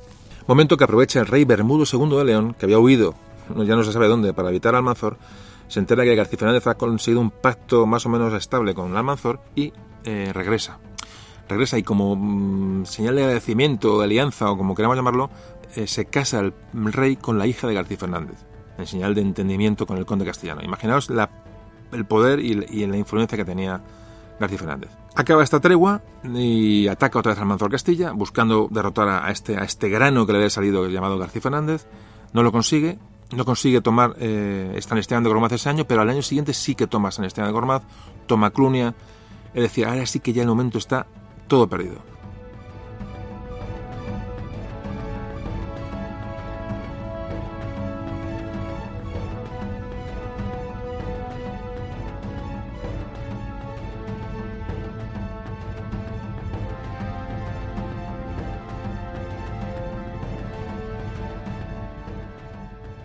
García Fernández está absolutamente solo, ha perdido todas las posesiones. La, pérdida de San Esteban de Gormaz es clave en la estrategia castellana y que desmantela prácticamente toda la, defensa castellana a lo largo del Duero. Ahora mismo ya el peligro se cierne sobre, sobre Castillo de una manera, de una manera inminente. ¿no? Además, Almanzor se entera de la boda de la hija de García Fernández con el rey de León y aún, bueno, esto le exaspera más y otra vez a la hija se casa, bueno, debe tener en los sueños a García Fernández eh, Almanzor y ataca otra vez en el año 994, ataca, ataca a León tomando otra vez la ciudad de León y la ciudad de Astorga y devasta absolutamente el territorio. ¿Por qué hace eso? Parece ser que Almanzor hace eso este, este año, hablamos del año 994. Arrasa el territorio leonés porque quería al, año siguiente atacar eh, la ciudad de Santiago de Compostela, como luego hizo. ¿Cómo será la cosa de la, resistencia ya absolutamente implacable de García Fernández contra Almanzor, que se empieza a hacer impopular entre sus propios aliados? Pero ya no solamente entre sus aliados, sino que entre su propio hijo se rebela contra su padre. Es decir, la gente ya es un estorbo García Fernández. La gente quiere pactar con Almanzor, no quiere ya no quiere saber nada de nada. Gente está desesperada y la actitud de García Fernández de, rebelión, de rebeldía contra Almanzor, les es, un auténtico estorbo. En el año 994, hablando con el mismo año que ataca Almanzor, eh, León y Estorga, bueno, pues García Fernández no solamente mm, no resiste en Castilla, sino que aprovecha este, esta subida del ejército musulmán hacia el norte para atacar él el sur, llegando hasta Medinaceli, prácticamente la capital de la marca, de la marca musulmana. Esto ya es, es el sumum y, eh, como antes decía, el hijo de, García Fernández se revela contra su padre. Incluso le llega a ofrecer alianza al Manzor. Imaginaos ya el disparate.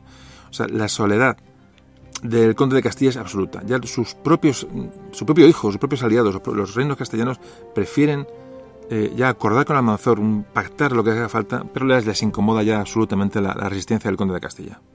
Y llegamos al año 995. Pues casualmente va a morir en el año 95 el conde García Fernández.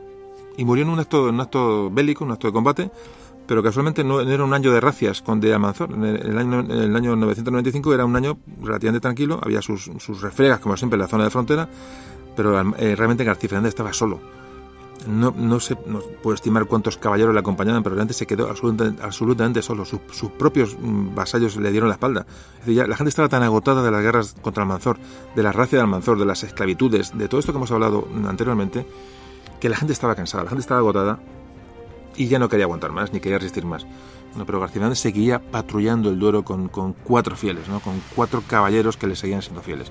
Realmente la imagen de García Fernández eh, resistiendo al Manzor, una superioridad tan, abrumadora, es, es, una imagen realmente fantástica, ¿no? Es lo que yo quería trasladaros, es una historia preciosa.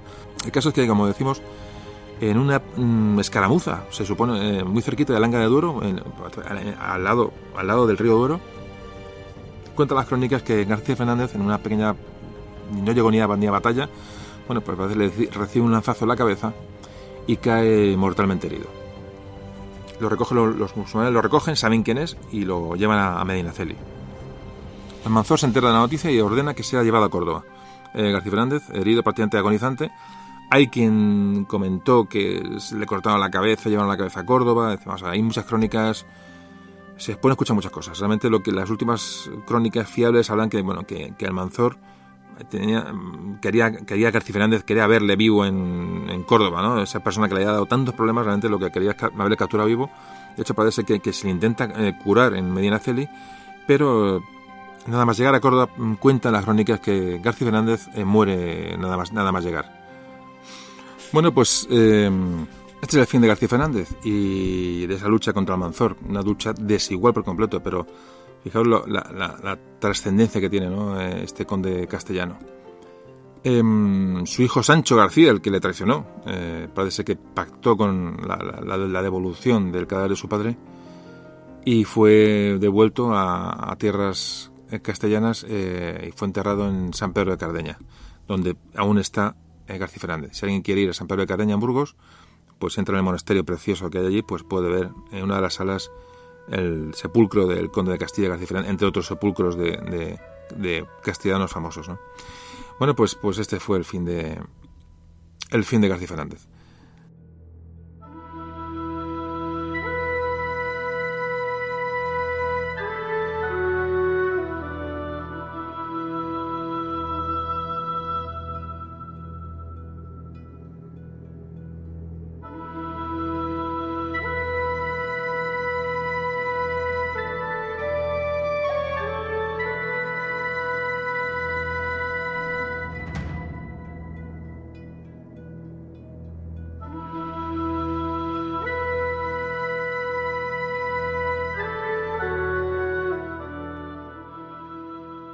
Año 997, los cristianos están agotados y aterrorizados.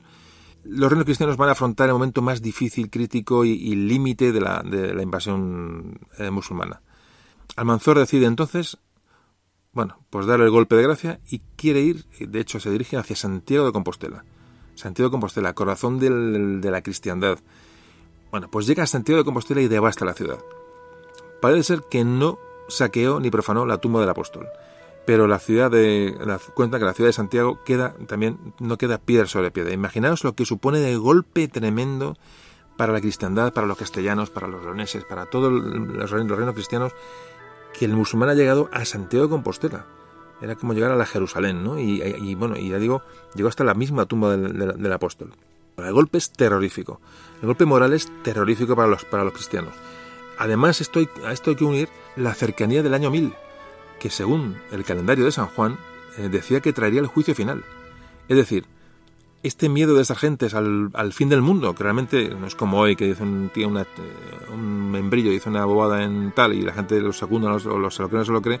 No, entonces el miedo a, estas teorías del fin del mundo, a estas, estas, estas eh, profecías, eran reales. La gente pensaba realmente que en el año 1000 se acababa el mundo, porque así lo ha dicho San Juan.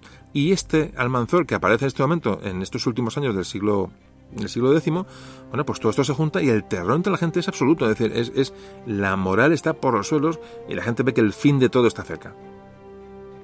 Bueno, pues Almanzor llega, llega a, a Santiago, eh, lo, lo, y ordena llevar las campanas de la, de, la, de la Catedral de Santiago y las puertas de la Catedral a Córdoba, a hombros, dicen, de esclavos cristianos. Posteriormente las campanas fueron devueltas en tiempos de cuando Fernando, en tiempos de Fernando III Santo, ya mucho más de mucho después, y parece ser que las, las puertas de la Catedral de Santiago forman parte del techo de la actual mezquita de Córdoba. Bueno, este ataque sobre Santiago hizo al Manzor famoso en todo el Islam. Lo mismo que supuso un golpe para la cristiandad, bueno, fue una, eh, llegar a Santiago, en la, capital, una de las capitales cristianas por excelencia, bueno, hizo que, en el Islam al Manzor se le valorara y que, que, aún afianzara más su, su, su poder absolutamente ilegítimo, pero bueno, pero ahí estaba. Bueno, ¿quién le quedaba ya por atacar al Manzor? Estaba ya todo el mundo mm, bajo su mano. ¿Quién le quedaba? Pues los sus vasallos, aliados eh, navarros, vamos a más, más bien vasallos que aliados. Pero los, los, navarros tampoco se iban a librar, porque en el año 999, eh, para celebrar, entre comillas, el último año del, el último año del milenio, Pamplona fue realmente vamos decir, salvajemente atacada, incendiada, saqueada, y este ataque continuó hacia, los, hacia, el, hacia el Pirineo. Ese ataque de Almanzor ya es, digamos, la, es la culminación de, los ataques, de las, de las racias Eh, un poco vamos dando datos un poco eh, seguidos para imaginaros lo que es el desastre para, para estas gentes cristianas que les tocó vivir esta época de Almanzor. Realmente fue terrorífico. En el año 1000 se produce una batalla, la, la batalla de Cervera, en Burgos, en la que vence, no con mucha superioridad, no con mucha diferencia, pero vence a un, a un ejército cristiano que se, había, que se había confederado contra él. Es decir, la situación es absolutamente límite, absolutamente trágica para, para los cristianos, como estáis viendo. Y llegamos al año 1002, 1002 que, en el cual Almanzor bueno, está efectuando una campaña contra, contra Castilla, una de esas sus muchas racias, bueno, una más, y eh, mientras, eh, después de, de, de, asolar y devastar el monasterio de San Millán de la, de la, Cogolla, y combatiendo en Soria, parece que muere en algún lugar cerca de, de Medinaceli, en Soria. No se sabe si, si, fue herido, si murió enfermo, no se sabe muy bien, pero Almanzor eh, fallece en el año 1002. Los cronistas cristianos eh, hablan de una batalla en la que Almanzor fue derrotado en Calatañazor. No está, no está confirmado nada. Si fue una batalla, si fue una escaramuza, no se sabe la ciencia cierta, si sí, si no. Bueno, las crónicas lo cuentan y ahí lo dejamos y ya cada uno que piense lo que quiera. Realmente no hay una, no hay una confirmación del hecho.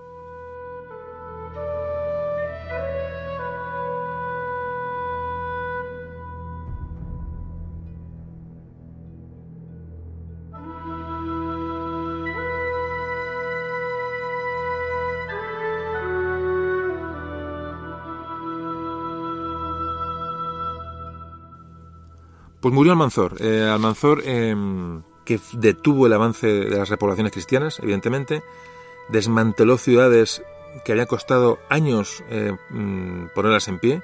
Se dice de él que mandaba recoger el polvo después de las batallas y sus, y sus, eh, sus campañas, el polvo de sus ropas mandaba que fueran sacudidas ¿no? en arcones y ordenó que ese polvo eh, acumulado durante tantas, tantas batallas eh, fuera utilizado para enterrarlo, enterrarle posteriormente. Mm, bueno, son cosas, cosas que se cuentan, ¿no? Son, son curiosidades ¿no? del personaje. Eh, son, son personajes que trascienden la historia. Entonces, em, cuando muere Almanzor, bueno, pues los reinos cristianos no es que, no es que respiran, es que suspiran, ¿no? Fue un verdadero azote para ellos. Y un cronista de la época, eh, cristiano, eh, tiene una frase súper significativa que dice que Almanzor, cuando murió Almanzor, dice, fue sepultado en los infiernos. O sea, e, era, era un, azote que les mandó Dios a los cristianos. Realmente se, le tomaba como tal, ¿no? Fijaos que en su, en, su, en Córdoba, en su, en su Córdoba califal, eh, los, los, las gentes de Córdoba lamentaban, fijaos hasta qué punto llega la cosa, lamentaban que hubiera muerto quien les surtía de los mejores esclavos. Bueno, la, la captura de, de, esclavos cristianos era una parte de las, de las eh, más, la parte más lucrativa de los ataques musulmanes a las zonas cristianas, tradicionalmente. Era lo que más mm, dinero les, les, les proporcionaba. De hecho, muchas veces se, utilizaba esta, esta captura de, esclavos cristianos como, método de pago en las, de, las, de, los, de los soldados, ¿no? de, de sus tropas. Se convertían a veces estas racias en verdaderas cacerías de cristianos y además de estos esclavos que se iban capturando en zonas cristianas, eh, también provenían muchos, eh, muchos eunucos. Esos eunucos que eran, bueno, esclavos castrados, ¿no? Que, que, a los que luego se les encomendaba el cuidado de las mujeres del harén. Fijaos, cuando hablamos de las mujeres del harén, eh, hablamos de mujeres de, de, un alto nivel social y de la aristocracia. ¿eh? Estamos, es un concepto que tenemos que, eh, o sea, mezclar un harén con una, con una aristocracia parece un poco contradictorio, pero realmente era así de estos, estos eunucos, estos, estos llegaron a ser funcionarios y, alcanzar muchos, bueno, mucha, mucha influencia en los, en los, en los ámbitos eh, del, del, califato. Es decir, eran, eran, esclavos, eran elegidos, se les castraba para que cuidaran y estuvieran a cargo de las, del, del harén del, del, califa, pero luego llegan muchos por su valía y por, su, por sus condiciones a ser personas influyentes en el, en el, en el califato. Cosa curiosa, de luego. Sin embargo, en, estas, en estos ataques, en la búsqueda de esclavos, el, lo más valioso eran, las, mujeres cristianas. Sobre todo los musulmanes tenían, buscaban mucho, tenían, tenían mucho valor las, las, las mujeres mmm, gallegas, las mujeres vasconas, las mujeres francas también, porque decían que eran rubias, pelirrojas y les, les llamaban mucho la atención y eran, bueno, eran muy, muy cotizadas como esclavas y las buscaban realmente con, vamos, con, con verdadera con verdadera, verdadero tesón. ¿Se imaginaban lo que era una entrada de, esta gente en, en, territorio cristiano? No era que atacan y luego se van, no, es que iban buscando a las mujeres, a los niños, a, los hombres, a todo el mundo. Es decir, eh, eh, iban buscando esclavos. O sea, imaginaos el terror que suponía, suponían la, estas racias musulmanas en, en, territorio cristiano.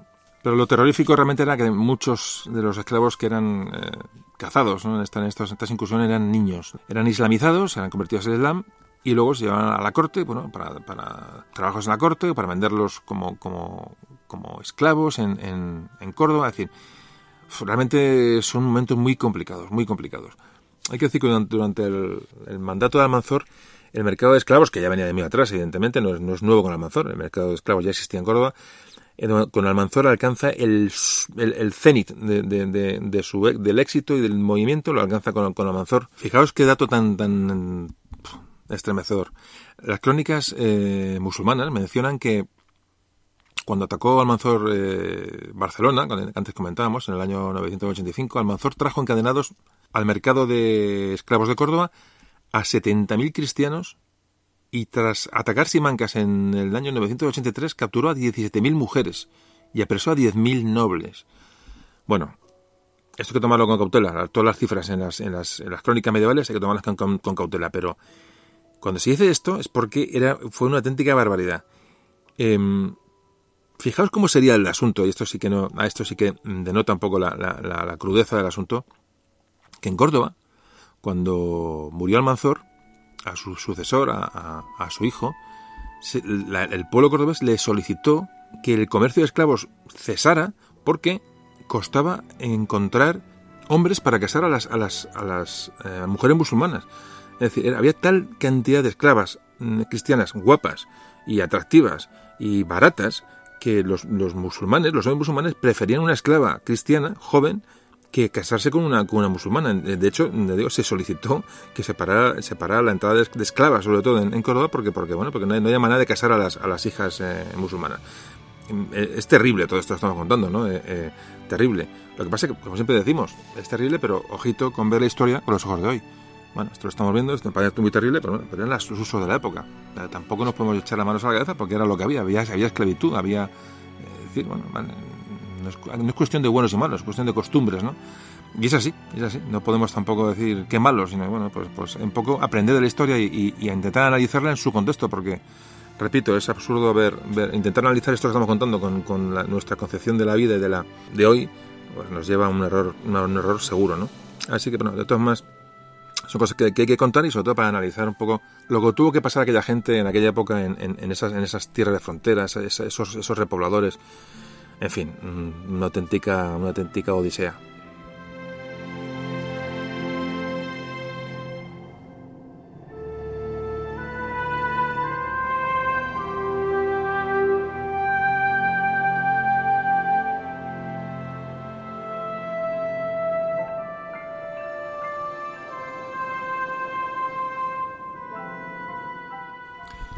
Pues Almanzor murió en el año, como antes decimos, 1002, eh, y su hijo Abd al-Malik lo sucedió en el poder.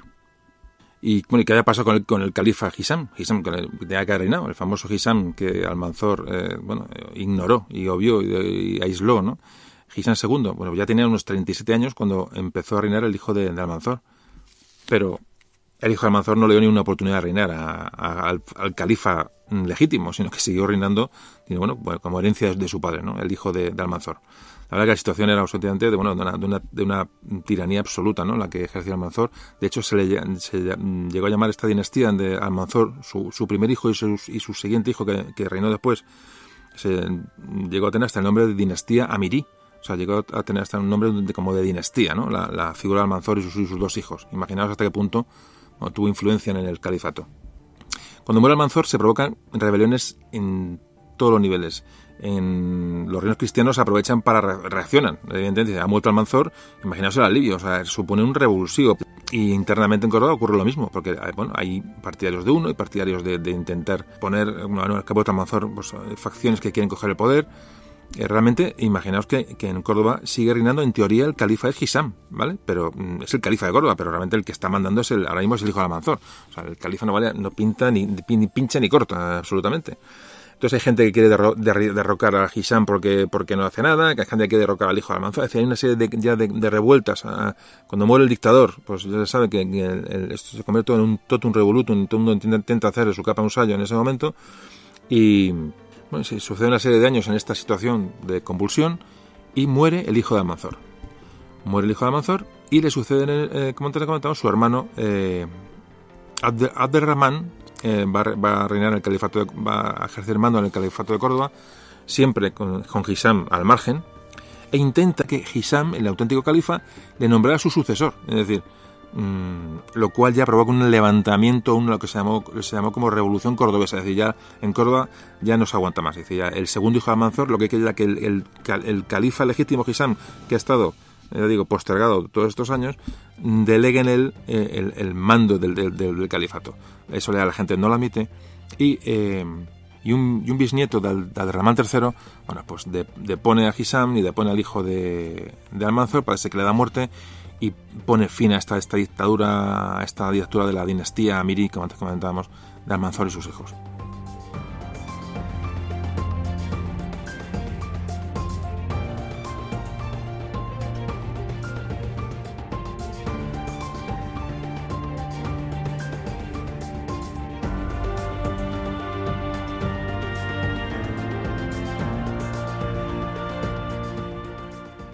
¿Qué, cuál fue el legado de Almanzor? El legado de Almanzor fue un desastre para el Andaluz, evidentemente, porque eh, todas estas excisiones que se crearon a partir de su muerte, todo este vacío de poder que dejó, primero, expolió a los reinos cristianos, evidentemente, y sobre todo que esta, división interna creó y dio paso, con los años, no es, directo, pero con los años dio paso a los famosos reinos de taifas, a esta escisión en pequeños, núcleos de, de la, de del Andaluz, que a la larga sería digamos, el debilitamiento final de, de, Al-Ándalus.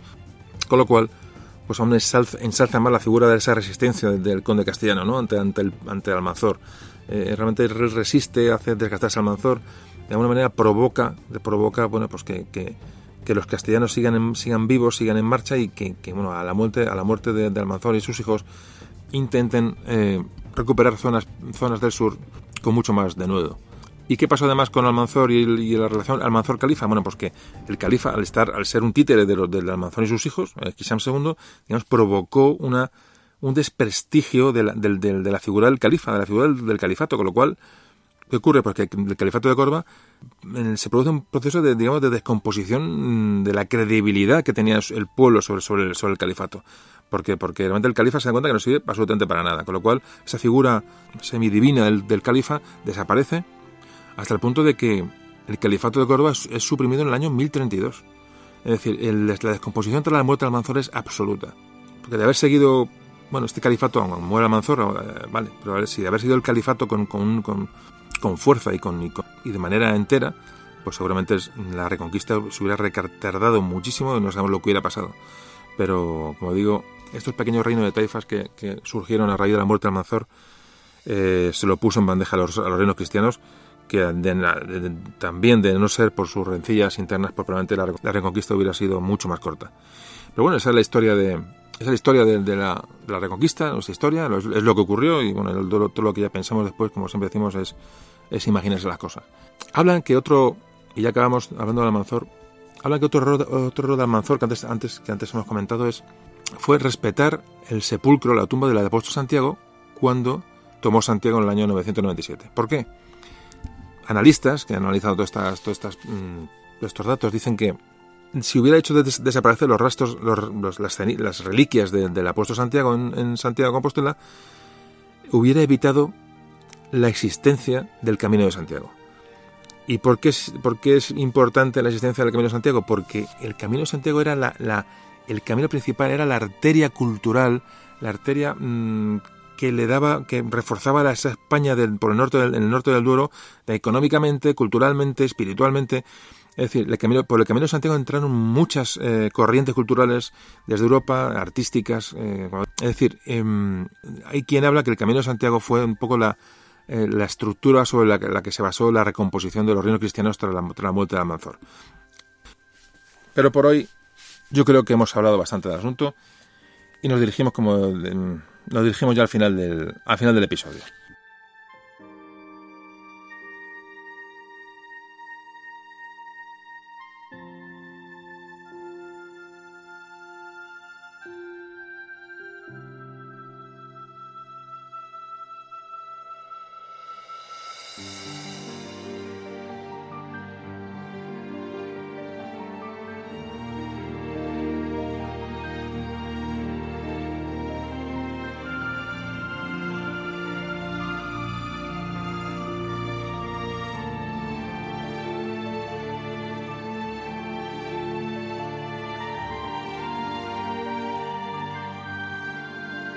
Nuestros antepasados cristianos escribieron en la época lo siguiente.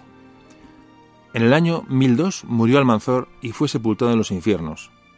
Hace ya muchos años que, en homenaje a Almanzor, podemos contemplar en Calatañazor, en el pueblo antes que hemos, que comentado, un enorme busto en su honor, en honor de Almanzor. Que cada cual saque sus conclusiones. Mirad, si se explica la historia con, con, buenos y malos, la estamos manipulando. Totalmente. Y aquí hoy eh, lo que hemos intentado es contar este enorme pasaje de la frontera del Duero, que es, que es muy complejo, de los asturianos, de los vascones, castellanos, leoneses, de todas estas gentes, eh, eh, no, no desde el punto de vista de los buenos, pero sí desde el punto de vista de lo nuestro, que es muy diferente. Y para mí, de verdad, espero y espero que para vosotros, pues lo nuestro es lo más importante. Mm, repito, no estamos hablando de buenos y malos, estamos hablando de los nuestros, de, bueno, de, nuestros nuestros nuestros ancestros culturales. Muchos de nosotros podemos descender de musulmanes, de judíos. Es que no estamos hablando de eso. Estamos hablando de, estamos hablando de otra cosa muy diferente. Y bueno, esa, esa, es la idea que quiero transmitir con estas, estas charlas.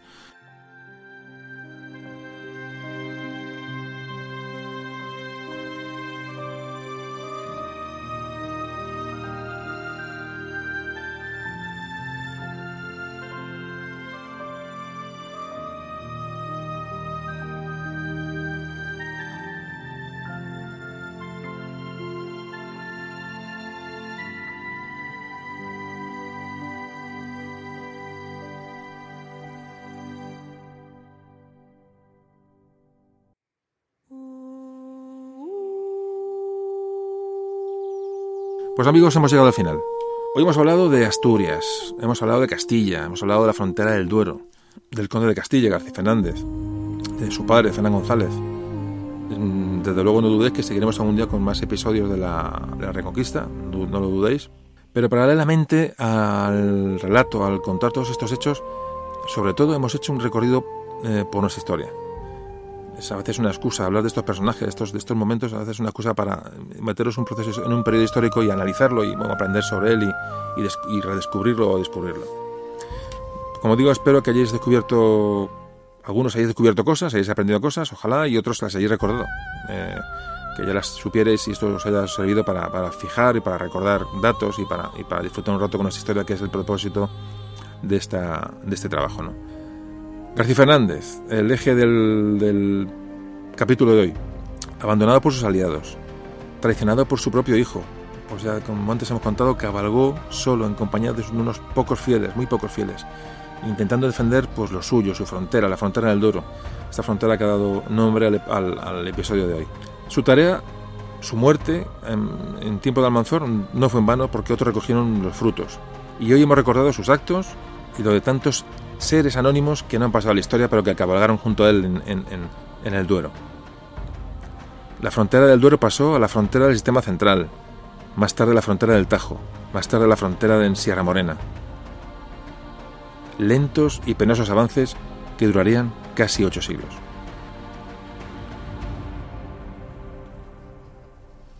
Memorias de un tambor.